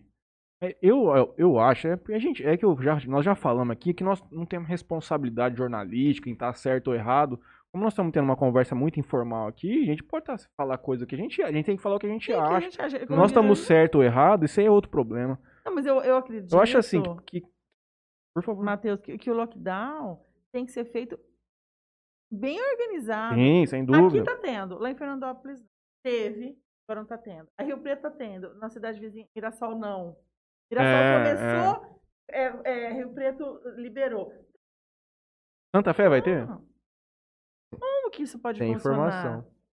Por exemplo, o lockdown, por exemplo, que tá tendo essa discussão, eu não cheguei a me aprofundar na questão, mas lá de Araraquara, Funcionou. que funcionou e agora os caras estão atacando o prefeito, não sei o quê. É, é bem complicado. Mas eu acho que pega o Covid. funcional, já que esse distanciamento, né? Eu sou a favor. Eu estou cumprindo certinho. Agora, eu não sou a favor de que o meu estabelecimento está lá, subjugado, eu sou obrigada a não trabalhar, isso, isso não é democrático, entendeu? Tanto é que várias pessoas já perderam, já ganharam na justiça a trabalhar, porque isso, é- é- não está na Constituição. Tudo bem, mas eu concordo, sim, mas eu concordo que seja geral, para que seja rápido, para que se bloqueie isso. Faz mais de um ano e, e tanto. Não, é por né? isso que eu falo que a coisa não é tão específica, porque por- numa casa que recebe 800 pessoas, não é possível que você não consegue ter um, um- um protocolo de controle que receba 50, Sim, que receba muito. 40, uma mesa aqui, uma daqui 10 metros de distância. Gente, não vai passar o Covid de uma mesa para outra num cenário como esse, de 5 metros de distância. Os dias que eu abri o chalé, todas as noites iam vigilância. Todas as noites ia policiamento, duas, três vezes na noite olhar. Todas as noites. Agora, isso eu fui fiscalizada. Teve algum tipo de problema? Nenhum. Nenhum. Nenhum Mas problema. nós já porque- falamos aqui. Mas eu, eu já, você já viu em algum. Não, mas eu, olha, eu vou ser bem honesto. Eu acho que o problema não tá no supermercado, não tá no chalé com controle, com redução de capacidade, porque é óbvio que se tivesse 800 pessoas lá, quanto mais gente você leva, menos pessoas vão co- colaborar com as regras sanitárias e Sim. tudo mais. Você não consegue controlar O também. grande problema é a porra da festa clandestina. Nossa, é. Não, e não só isso, gente. É sério. As festas caseiras. Tem muito. Tem muito. É. Eu posso estar com Covid agora, ser super transmissível para vocês, Uhum. e eu não apresentar doença. Sim. É, nós E vamos aí? viver essa semana aqui a Páscoa, que geralmente aí? Jales recebe muito parente de fora. Exato. Gente, Vamos ver como é que vai ser. Eu já vi vários carros da placa de São Paulo pra cá, viu? Exato. Então, o cara, Aquaiana a cidade. o cara reúne a Fica família em casa, já falei pra toda, você. Vamos jogar o LOL. Alguém transmitiu para a família inteira, que agora ninguém sabe quem transmitiu, de onde veio, mas onde se viu. vem? Às vezes transmitiu para a família inteira. A pessoa ficou lá, isolada. São pessoas que nunca saíram quietinhas. Mas, Gente, não tem. Eu já falei aqui nesse podcast, não sou hipócrita, já me reuni com meus amigos algumas vezes. Já tem um Tem bom, máscara, é já óbvio, tem um bom tempo, um bom tempo não, mas acho que já tem um mês que um mês e meio que nós paramos com tudo mesmo, porque especialmente porque essa nova variante, e quando nós nos reunimos no ano passado para novembro, não sei se a galera lembra, mas o Covid tava numa queda gigantesca, Uhum. nem se falava, se falava obviamente todo dia, mas não tá a coisa como é hoje. Nós tínhamos um cenário de 300, nós chegamos a ter 250, 300 mortes por dia, comparado com o que nós temos quase 4 mil hoje. Nós estamos vivendo um pico dessa, dessa segunda onda, que é uma coisa absurda. Só que eu nunca fui em festa, cara. Eu já eu recebi, eu acho que eu já falei aqui no podcast também, há uns 15 dias atrás, eu recebi um SMS. Porque como eu já fui em bastante coisa lá em São Paulo, deve, alguém deve ter meu número lá desses promoters e tudo mais. Eu acho que era no início de uma semana de lockdown lá em São Paulo, alguma coisa assim. Eu recebi um SMS. Festa na região do Mackenzie. Somente responda se tiver realmente interesse de ir. Será 500 reais pra entrar. Assim, se você disser que tem interesse, eu vou te ligar, nós vamos conversar direitinho. Você vai ter toda a informação e eu vou te falar qual é o local da festa. Eu não Aqui, queria- Eu não queria entrar nesse assunto, mas a minha irmã, ela tem. Faz 28 dias. Caramba. Gravíssimo. Ninguém pegou da minha família, a não ser ela. É um assunto assim que me dói falar. Eu nem queria entrar, mas eu, eu quero às vezes falar porque assim, e isso, essa essa doença em si, ela ela tá chegando num ponto que ninguém sabe de onde veio, de onde vai, para onde está. Então, por isso que eu acho que o lockdown ele tem que ser bem feito para que não, não, não acabe mais com famílias, Uhum. não acabe mais, com- piore mais a situação da nossa economia. Ele precisa ser bem feito. O grande ponto do lockdown é que o governo tinha que dar dinheiro pro povo, né? Pra Tava conversando isso eu casa. no Discord com os meninos ontem também. E é uma coisa que eu já tinha pensado há muito tempo. Por que, que o governo do estado não dá dinheiro? O estado de São Paulo é rico, em tese. Por que, que só teve incentivo monet... financeiramente mesmo do governo federal? Será que não. É coisa que a gente tem que buscar a resposta, entende? Sim. Ver mesmo, porque são duas que a gente tem que são honestas. Você fala dinheiro para o povo? É, É, como teve o auxílio emergencial já- do governo federal, por que, que o governo do estado de São Paulo também Estadual. não criou uma linha mesmo que menor, entende? É, porque aí eu volto naquele ponto que os caras falaram, estado e cidade não quebram. Eles podem ter dívidas maiores, que vai rolando, vira uma bola de neve do caralho, pode ser, fuder, mas não quebra. E outra, A é, cidade já não vai fechar. com certeza esse auxílio provavelmente vai ser pago por nós Sim, futuramente. Então, assim, Não, e ele roda o sistema Sim. financeiro Não, da cidade e auxílio, tudo tudo mais. é pago por É, nós, na tudo, realidade. tudo né? que a gente tá vivendo. Não é brincadeira, não. Mas esse, esse negócio do, do auxílio estadual seria uma boa. E assim você consegue realmente fazer um lockdown. Dependendo do lugar. Eu não sei te falar, porque, por exemplo, surgiu o Pronamp. Não sei se vocês sabem a respeito. Uhum. Que, que é um, eu não consigo pegar o. o- o- Conheço várias Pô, pessoas que não não conseguiram. consegui, várias. eu não tinha- O Pronamp ele foi Ele tinha umas disponibilizado em, regras, assim, que, Que não deve- dava pra. Ele até foi disponibilizado em vários bancos, mas teve muita mutretagem isso aí. Teve muita gente pegando dinheiro pra agiotar, pra trocar né? cheque.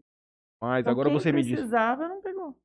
Esse é o ponto. Agora você me disse do Desenvolve São, Paulo, na semana que é- passada. é do- do o que, que foi que aconteceu com você? Não, desenvolve São Paulo não entrou nada, não. uma a minha sogra estava tentando né, no desenvolve e ela me, me ligou e disse Franley estou com uma dificuldade aqui no, no desenvolve São Paulo para pedir o, o- um auxílio aqui né e, e tudo mais. Falei o que está acontecendo? Ah quando eu fiz o cadastro tem vários e vários dados que ela não sabia o que realmente era aquilo. Buscamos informações tudo bem. Depois de um cadastro gigantesco, vai para a parte do para que, que você quer o dinheiro e qual o valor você quer. É, não mostra muito, é, até isso é uma, uma crítica que não fala assim, você pode pegar 10, você pode pegar 20, você pode pegar 30. Não ou- tem uma análise de crédito pré- não, não- prévia. Não, você Uhum. fala quanto você quer. Qual o prazo, qual a carência, você escolhe. E aí você coloca, você tem que falar para que, que você tá, vai usar esse dinheiro, né? Aí, em alguns casos tinha lá é, manutenção de estoque, compra de matéria-prima, capital de giro e tudo mais. Então eu tinha que colocar lá, ponhamos, 10 mil. Aí eu tenho que colocar, para que, que eu vou usar esses Especificar 10 cada mil? um. Ah, eu vou usar 5 mil para capital de giros e 5 mil para compra de matéria-prima. Quando eu vou avançar esse campo, que seria já um- uma coisa muito mais específica, falava que a somatória dos dois não dava os 10 mil. E aí você fica travado. Problema de sistema. Você fica travado. E aí, você vai ligar num telefone, tá todo mundo Ligando. ligando e não tem atendimento E você presencial. também acha que não pode estar devendo nada de imposto. É, deve ter várias e várias. Regrinhas engano, que não disso. pode devendo nada. E quem que não tá devendo imposto depois de um. Especialmente um setor ano. de evento. Ninguém tá pagando imposto. Porque, Ninguém. gente, como vai pagar? A gente não tem condição. Não tem A como. gente tem que pagar o essencial, que é água, luz e enfim. Primeiro funcionar, depois todo o resto. E É, aí, sabe qual que era a solução pra você desses, desse erro de sistema? Você tinha que mandar um e-mail pra eles, pra sua seccional, vamos dizer assim, Uhum. e eles iam te responder. E responderam? Não responde. Imagina quantos e-mails esses caras não estão Nossa, recebendo. É isso que eu foda, né? Os caras vêm na mídia e falam assim, porra, nós estamos com um bilhão de gente, reais. isso daí é o só pra desenvolve- fazer uma... é pra inglês uma- um ver. marketing, É, pra inglês ver. marketing político. Tampar o sol com a peneira. Enfim. Literalmente. Nem- caminhar pro envelopamento, eu vou fazer uma pergunta aqui do Evandro. Nós já tratamos disso aqui hoje, mas eles querem que a pergunta seja feita de uma forma mais específica. Ele quer saber o seguinte: se tem alguma cabeça de bode enterrada aqui em Jales, porque nenhum bar vai pra frente. Ah, tem. Eu acho que tem. Ô, e várias. E várias, né? Inclusive, cada lugar que abre um bar aqui em Jales Tem já enterraram uma Cabeça. cabeça de bode aqui. A gente tinha Tá muito. louco. É, não, o, o, o, o antiquário é uma exceção à regra da Uma cidade de exceção. O TNT também. O É, TNT o TNT também, mas tempo. porque ele é segmentado, como você é em É. O público do TNT é um público É. fiel, porque ele só vai consumir o TNT. Exatamente. O público do TNT não ia no Alberta, Não, não. entende? Ele só consumia aquilo É. ali. O cara ia porque tem um karaokê, ali tinha uma cerveja importada e ali tocava rock. Então quem vai no TNT era a galera do TNT. Pô, tem uma informação aqui quente. Faz favor. Quer que põe um negocinho da Globo de urgente? Parece que a Justiça Federal derrubou o decreto do lockdown amanhã. Tem uma decisão aqui de. O Fernando Caldas Bivar Neto, hoje. juiz federal da primeira vara federal de Jales. de oito páginas aqui. Dá uma olhada Agora? aí. Mas é do juiz federal da, daqui de Charles. Como que é? Não entendi. É, Ah. uma, uma ação. Vamos ver. Vamos pro dispositivo, gente. Senão você lê uma, uma, uma decisão. Vai lá pro final, na última página. Parece que, é- que o juiz derrubou lockdown, o decreto do prefeito de lockdown amanhã. Esse é o. Você é a favor do, desse. Não. Bem feito. Então, Exatamente. Bem, Bem feito. Ou fecha tudo, Tá. ou não. Não Porque adianta esse que negócio tá- de. Reputou ser materialmente inconstitucional o decreto municipal de estado municipal, concedendo parcialmente a tutela provisória para determinar a suspensão da, exibi- da exigibilidade do decreto municipal do município de Jales até julgamento definitivo desta ação. Quem disse que aqui também não é notícia, hein, Matheusinho? Determinar a suspensão da exigibilidade do decreto municipal. Tá suspenso. Agora a gente teria Não. que. Agora parece que suspenderam. Então, em tese tá suspenso, gente. Eu vou ler a decisão com mais calma aqui depois. Arrasta pra cima lá no Instagram, qualquer coisa. O Facebook deve tá estar. Vanderlei mandando recado pra mim assim: Vanessa, o vinho tá esquentando. Mas é porque ela tá tomando devagar, Valer Garcia. Eu já tomei três copos, ela tá no primeiro É ainda, ótimo. rapaz. Ai, deixa eu ver, o Franley também mandou um recadinho. Vai. Nossa, eu tô sem óculos. Gente, eu não vou cravar aqui que não vai ter lockdown, porque eu tenho que ler essa decisão. Jogou parcialmente inconstitucional isso aqui. Fica pra depois. Ah, vai mandando, falando que tá assistindo. no- Eu e os meninos, é claro. Grande parceiro disse hoje, eu, eu sempre aperto ele pra participar aqui com a gente, porque ele tem muita história pra contar. E hoje ele comprometeu que o dia que o Vander Garcia vier, ele virá também. É, eu também tô recebendo a questão da justiça. Você viu aí? Hum. Leandro Caravieri, tarde. Tardou, mas não falhou. Quem entrou com a ação foi o MP Pera aí, calma. federal daqui do... aqui. Deixa eu ver de novo. Parece que é o MP. Quem entrou com a ação foi o Ministério Público Federal. Autor. Eu não tô com a inicial aqui pra ver quem assinou, mas aqui no andamento tá Ministério Público Federal, PR São Paulo, autor. É o município de Jales. O Olha, gente, eu tô olhando aqui essa, que, que você achou? essa parede. Eu gostei muito. É, um le- é uma ideia legal de decoração, não é? Pra fazer numa casa. O Marlon, o presidente da OAB aqui de Jales, Olha, disse que Bob tinha Dylan, muito. Tio, John Lennon, Esse Deep Purple aqui, ó. É, nossa, tô vendo ali, tem Kiss. Tem uma Sula Miranda que ela não tava ali na origem, viu? A Sula Miranda tá um pouco perdida ali, mas ela, eu acho que ela tá, ela tá ali segurando a onda. Não, porque nós, que- nós colocamos um pouquinho de sertanejo, porque... Não é KK com K, não, né? porque- KK com K? KKKamba, nunca ouvi falar, gente. Aonde isso? Ali, ó, em cima. Khan? KKK, meu pai, que, que Da é isso? Khan? Puta, eu Gente, vou colocar... eu não conheço. Chaka Khan tem uma música clássica. Depois eu coloco. É porque eu não posso colocar aqui, Nossa, eu infelizmente. lendo foi ótimo, né? Que eu não enxergo, gente. isso aí é Tem strike clássico. na Twitch também? Hã?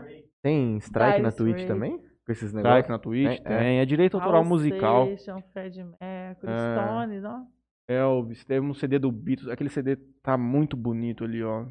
Nossa, gente, todos os CDs muito legais. O da Sula também, sabia? Não tá tão. Não, mas é diferente, na É um puta na frente de um caminhãozão. É um Pois clássico. É, que vocês não estão vendo, mas é muito, Dá pra ver um pouco só. Pega um pouco daqui só pro pessoal ver. muito legal. Roberto Carlos, Skank. Gente, Olha. se alguém tiver uma última mensagem, o momento é agora, porque nós vamos envelopar aqui o frango. e vamos tocar a viagem, que o meu cachorro tá me esperando. Pegar ele lá no cabeça. Eu, eu tô curioso pra saber esse negócio do. Desse, do decreto dessa. Olha, terminar o programa, eu vou ler aqui com calma. É, eu acho que realmente caiu, porque eu tô recebendo um monte. Cara, Aí você imagina. ó- olha como que são É as uma coisas. putaria. Cara, É uma aí você putaria. pegou É uma hoje, putaria. Tinha um, uma caralhada de gente no supermercado. É pra putaria. comprar as coisas pra semana. Aí agora vem lá e me derruba. Não, e outra coisa, e o Ah, cara, que cara. tem um estabelecimento que não se programou, fez. Ah, não, não vou trabalhar, tá recebendo sei lá o quem em casa. Deu não vê. pro funcionário, foi Eu pescar falo- no Pantanal. Foi. Gente, isso é um absurdo. Não, isso tá- é uma brincadeira com o Não, comerciante. é, é por isso que a- não a justiça, mas que todos os poderes perdem tanta credibilidade, entende? Porque não se vê ninguém. Existia uma discussão já hoje de que os supermercados poderiam eventualmente buscar a justiça para manter para mantê-los abertos durante essa semana. Era a única coisa que se falava. Não se falava em ação civil pública do Ministério Ah. Federal para acabar com o lockdown. Isso não aconteceu em nenhum outro município. Todo... Gente, os, muni- os decretos da cidade de Jales, eu, no ano passado, durante a gestão FLA, eles são Ctrl-C, Ctrl-V de outras cidades. Uhum, exato. Tô dizendo isso aqui com propriedade, porque eu já mexi com isso. Então, é, ninguém esperava, porque todas as outras cidades fizeram lockdown parecido. É, é complicado, cara. Eu falo, o cara ser prefeito de Jales, ele tem que ser corajoso, É. porque é só problema pra cabeça. Lembra que a gente estava conversando até mais cedo hoje, Matheus? Onde tinha uma recomendação do MP para que, para que Jales e as cidades da região aqui, Urânia, Vitória Brasil, aderissem ao lockdown? E aí agora cai por. Desculpa, vou jogar meu chiclete fora, não prestei atenção no que você falou. Lembra que a gente estava conversando hoje sobre uma recomendação do MP, onde Jales e as outras cidadezinhas aqui da região é, Hum. aderissem ao lockdown? Sim. E aí agora vamos. Não, mas é outro Ministério Público. Outro. É outro. Nada a ver. Então tá bom. Federal, é pro estadual, são Entendi. uma da outra. Quem Nossa. manda mais? Nenhum manda mais que o outro. Eles mandam em, em áreas distintas. Um manda num cenário, o outro em outro. Entendeu? Tem a Justiça Federal e a Justiça Estadual. O Ministério Público Federal atua junto à Justiça Federal. O Ministério Público Estadual atua junto à Justiça Estadual. Ok. Ele julgando inconstitucional o decreto, o Ministério Público Federal ele fala que tem coisas do decreto que são contra a Constituição. Onde ele, como federal, tem competência para falar. O estadual, ele em tese é um inferior ao federal, entendeu? Gente, onde que fica Eros Motel? E pertinho. Gente, não conheço. Você sobe à direita aqui, ó. Sabe o restaurante da tia? Da tia? Já comeu no restaurante da tia? Você come lá no restaurante da tia e sai com quatro pontos safena lá no coração. De tanto sal que tem. Mas é top a comida. Já foi no restaurante da tia? Não. Você nunca comeu no restaurante da tia? eu já fui, mas quando eu era muito pequeno, cara. Não, o Babalu ama o restaurante. Ele fala assim, óleo, ela tem uma diferença. o Babalu tiver ele fala assim, Conheço, mas esse outro eu não conheço. vamos no restaurante da tia. Do lado do restaurante da tia, toca um pouquinho pra frente. Eu ouvi falar, né? Mas enfim. É, viver viajando, Fran e Val. É sua mãe, não é? Esse perfil aqui? É. Chaka Khan era uma banda dos anos 80. Leandro Caraviero, nosso companheiro desde a primeira live. Pessoal, desculpa o atraso aí, mas o desgraçado do YouTube não me avisou. É um desgraçado mesmo esse YouTube. Vamos contar com a colaboração dele para o senhor nos acompanhar desde o início na próxima oportunidade. Na quinta-feira eu já recebi uma notícia aqui que é para eu ligar pro Charles depois que acabar o programa para confirmarmos se sim ou não estaremos aqui na quinta-feira. Provavelmente devem ter alegado o direito constitucional de ir e vir. Dono Leandro aqui. Pode ser, Leandro. É Vamos né? verificar. É, que eu tô falando que muita gente tá ganhando em relação a isso. Então, ou tem al- algo assim. Maringá, acho que não. Quanto o lockdown Da Utiver. Olha, é complicado. Ah. Mas vamos isso. ao, ao fim. Posso. É, Vamos nos despedir dos nossos amigos. Galera, Vamos ler merchandising. Vamos Obrigado fazer a todo merchan pro- mundo. Pro chalé acústico. pra todo mundo que acompanha a gente aí, quanto tempo de live? 2 horas e 40. Duas horas. E 2 horas e 40. 40, parece? Foi bem rápido também. Não foi? Mordomia total, delícia. Então, muito obrigado a todo mundo que nos acompanhou. É, Obrigado mais uma vez a Vanessa. Queria fazer o- os últimos agradecimentos meus aqui. É, eu queria agradecer ao Toquinho Center Car. Oferece o serviço de Lava Jato, acessório automotivo, Insufilme. E a BFW Autopeças. O pessoal lá oferece troca de óleo, filtro de ar, tem um sistema de guincho 24 horas. Inclusive, se não me engano, acho que eles têm muito mais coisas lá do que esses três que eu mencionei. Bem mais, né? É. Então, gente, só para deixar também registrado aqui todo mundo que a gente fala dos patrocinadores, na descrição do vídeo tem todas as formas de contato desse pessoal. Então, se você se interessou em algum serviço, algum produto de algum dos nossos patrocinadores, na descrição vai ter todas as informações do, do deles, telefones de contato, endereço, enfim. Então vocês podem dar uma olhada ali no, na descrição que vocês vão conseguir chegar até o contato deles. Também queria deixar aqui, se alguém tiver interesse em patrocinar aqui a gente, de virar um parceiro nosso, é, pode chamar eu ou o Matheus, no particular, nossos perfis, é, ou aqui no nosso perfil do, do, Vou passar aqui no estúdio também, moço. Pode passar no estúdio, ou no nosso perfil do, do Instagram, no Facebook, pode mandar uma mensagem lá que a gente entra em contato e a gente conversa melhor sobre isso aí. Sobre isso. É, no grupo da OAB aqui de Jales, eu mando um abraço para todos os colegas da profissão, pessoas que sustentam essa sociedade, defensores dos direitos, os promotores da justiça. Disseram aqui que não tem lockdown em Jales mais. Só se o cara, se o povo recorrer, se o município de Jales recorreu hoje, isso é uma liminar em São Paulo, mas Que louco. amanhã é normal, gente. Vamos pro comércio, vamos pro mercado. Devagar, Amor. Tranquilo. Padaria do Cláudio, padaria do Igor, tá tudo aberto amanhã. É, deixa eu abrir aqui minha colinha de patrocinadores, mas eu não me esqueço mais. Eu sei que comigo, conosco aqui está meu grande companheiro Helder Mansueli, que viu uma foto dele numa- na piscininha na casa com a filha dele. Você viu? Figuraça, cara. O cara é muito grande. É, vi coisa dele com o Wilton esse final de semana. Eles estão trabalhando aí na questão dos servidores municipais para fazer uma mudança aí na contribuição. E ele na Augusta, chega, já, já passou na Augusta? Então, a Augusta ela tem produtos para todas as idades, para todos os públicos, todo tipo de gosto. O que você precisar, tem lá. E se não tiver, ele vai providenciar. Augusta Caps, a loja mais estourada. Esse bonezinho teu da Nike Dry Fit é da Augusta. É da Augusto, tô ligado. Artwalk, Ah, já ah, comprei, eu perdão. gosto de umas pulseirinhas já. Ah, um trem. Helder Mansueli, estourado demais. E o outro parceiro que conosco que encerra o programa aqui sempre é aí? Energia Solar. Hã? Será que ia aparecer aí? O Esmo Motel tá aqui. A MP Arquitetura também. Marília, um grande fala- abraço. Marília, você tá me devendo contrato, Marília. Você tá assistindo ainda? A tribuna. Um grande abraço pro seu Franley Pai. Também pro Franderlei Garcia que nos providenciou esse vinho aqui de Ur. Não tinha um outro, não tinha um vinho desse pra chegar aqui hoje, numa hora dessa. Assim, a, Você viu? a toque de caixa não tinha. Falei. Franderlei Garcia. Ele Ele tava tomando um branco, ele tava tomando um Vou até ver que ele, eu ainda não consegui tomar esse vinho com ele. Ele tava tomando um vinho laranja, eu nunca vi isso na minha vida. Laranja?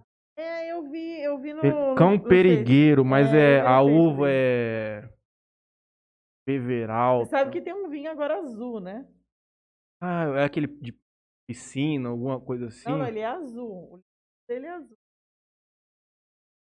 É, eu não sei a uva, mas é um líquido azul. Foi na Também. moda, na Europa.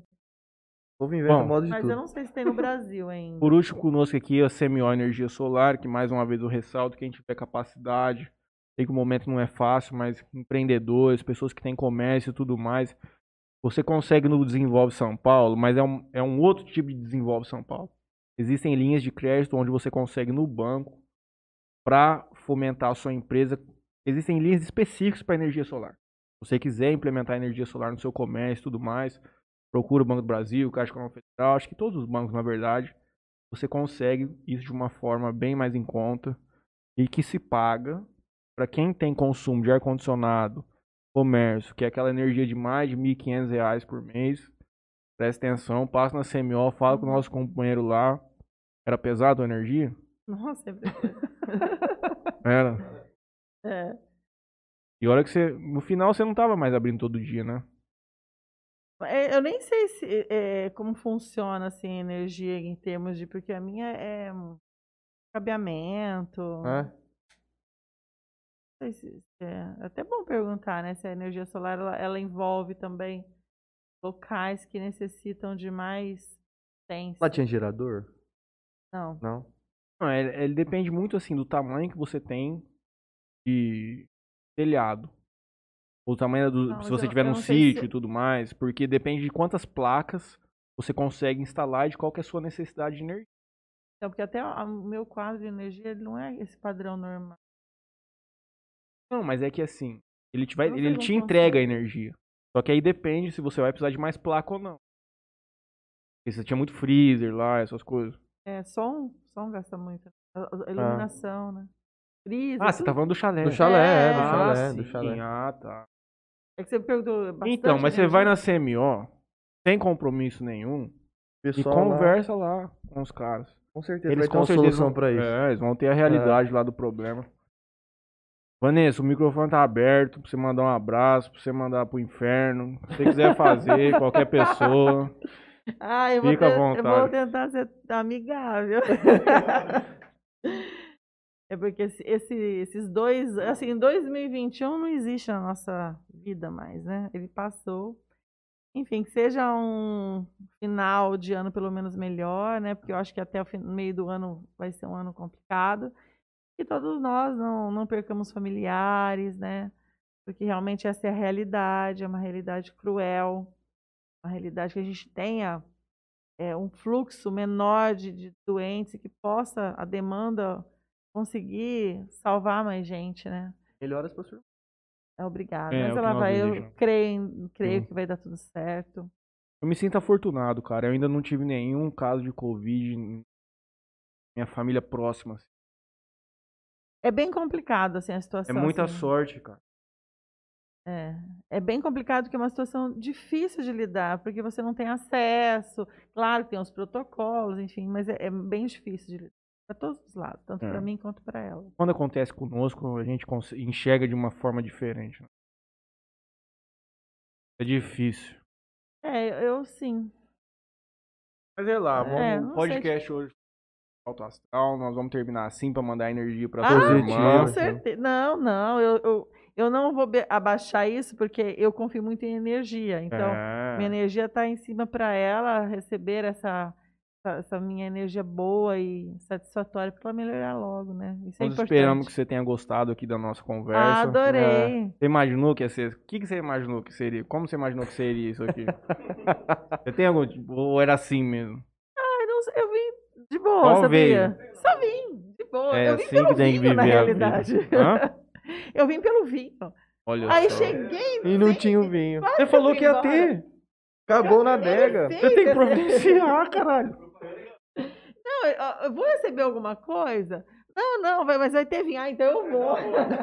Mentira, não, não falei isso, não. Bom. Vinho foi servido pelo nosso grande amigo Vanderlei Garcia Sênior. É. Obrigada. Em breve, por- se, se não for possível, aliás, o Alberto em Jales, finado É. Alberto em Jales, infelizmente. Mas eu vou com o Vanderlei Garcia, nós vamos no chalé acústico. Assim que abrir, nós vamos tomar uma cachaça lá. Doutor Vanderlei no chalé? Vai! Doutor Vanderlei, eu coloco muita música pra ele ouvir. Um systemzinho? Não, System eu nunca coloquei, mas às vezes eu, às vezes eu dou. Eu já coloquei Pink pra ele ouvir. É, sim. Gente, obrigado. isso. Agradecemos a Vanessa, nosso Eu que convite. agradeço, eu que agradeço. Certamente você virá mais vezes, porque nós não, nós não nem entramos na questão do show, do tem muita história pra contar É, ainda, né? é. Então, eu, tenho, eu, eu sou meio esquecidona, sabe? Mas eu preciso, da próxima vez eu vou dar uma anotada, vou pegar na minha memória, porque é tanta história, assim, assim, me pegou de surpresa e eu, eu não quero comprometer algumas pessoas, então eu vou, vou anotar e eu vou ter algumas histórias boas para contar para vocês. Combinado, então. Detalhes. Valeu, pessoal. Obrigadão a todos aí. Valeu. Pereba, obrigado, hein? Você entrou no último minuto da live. Você é um grande amigo. Fica com Deus.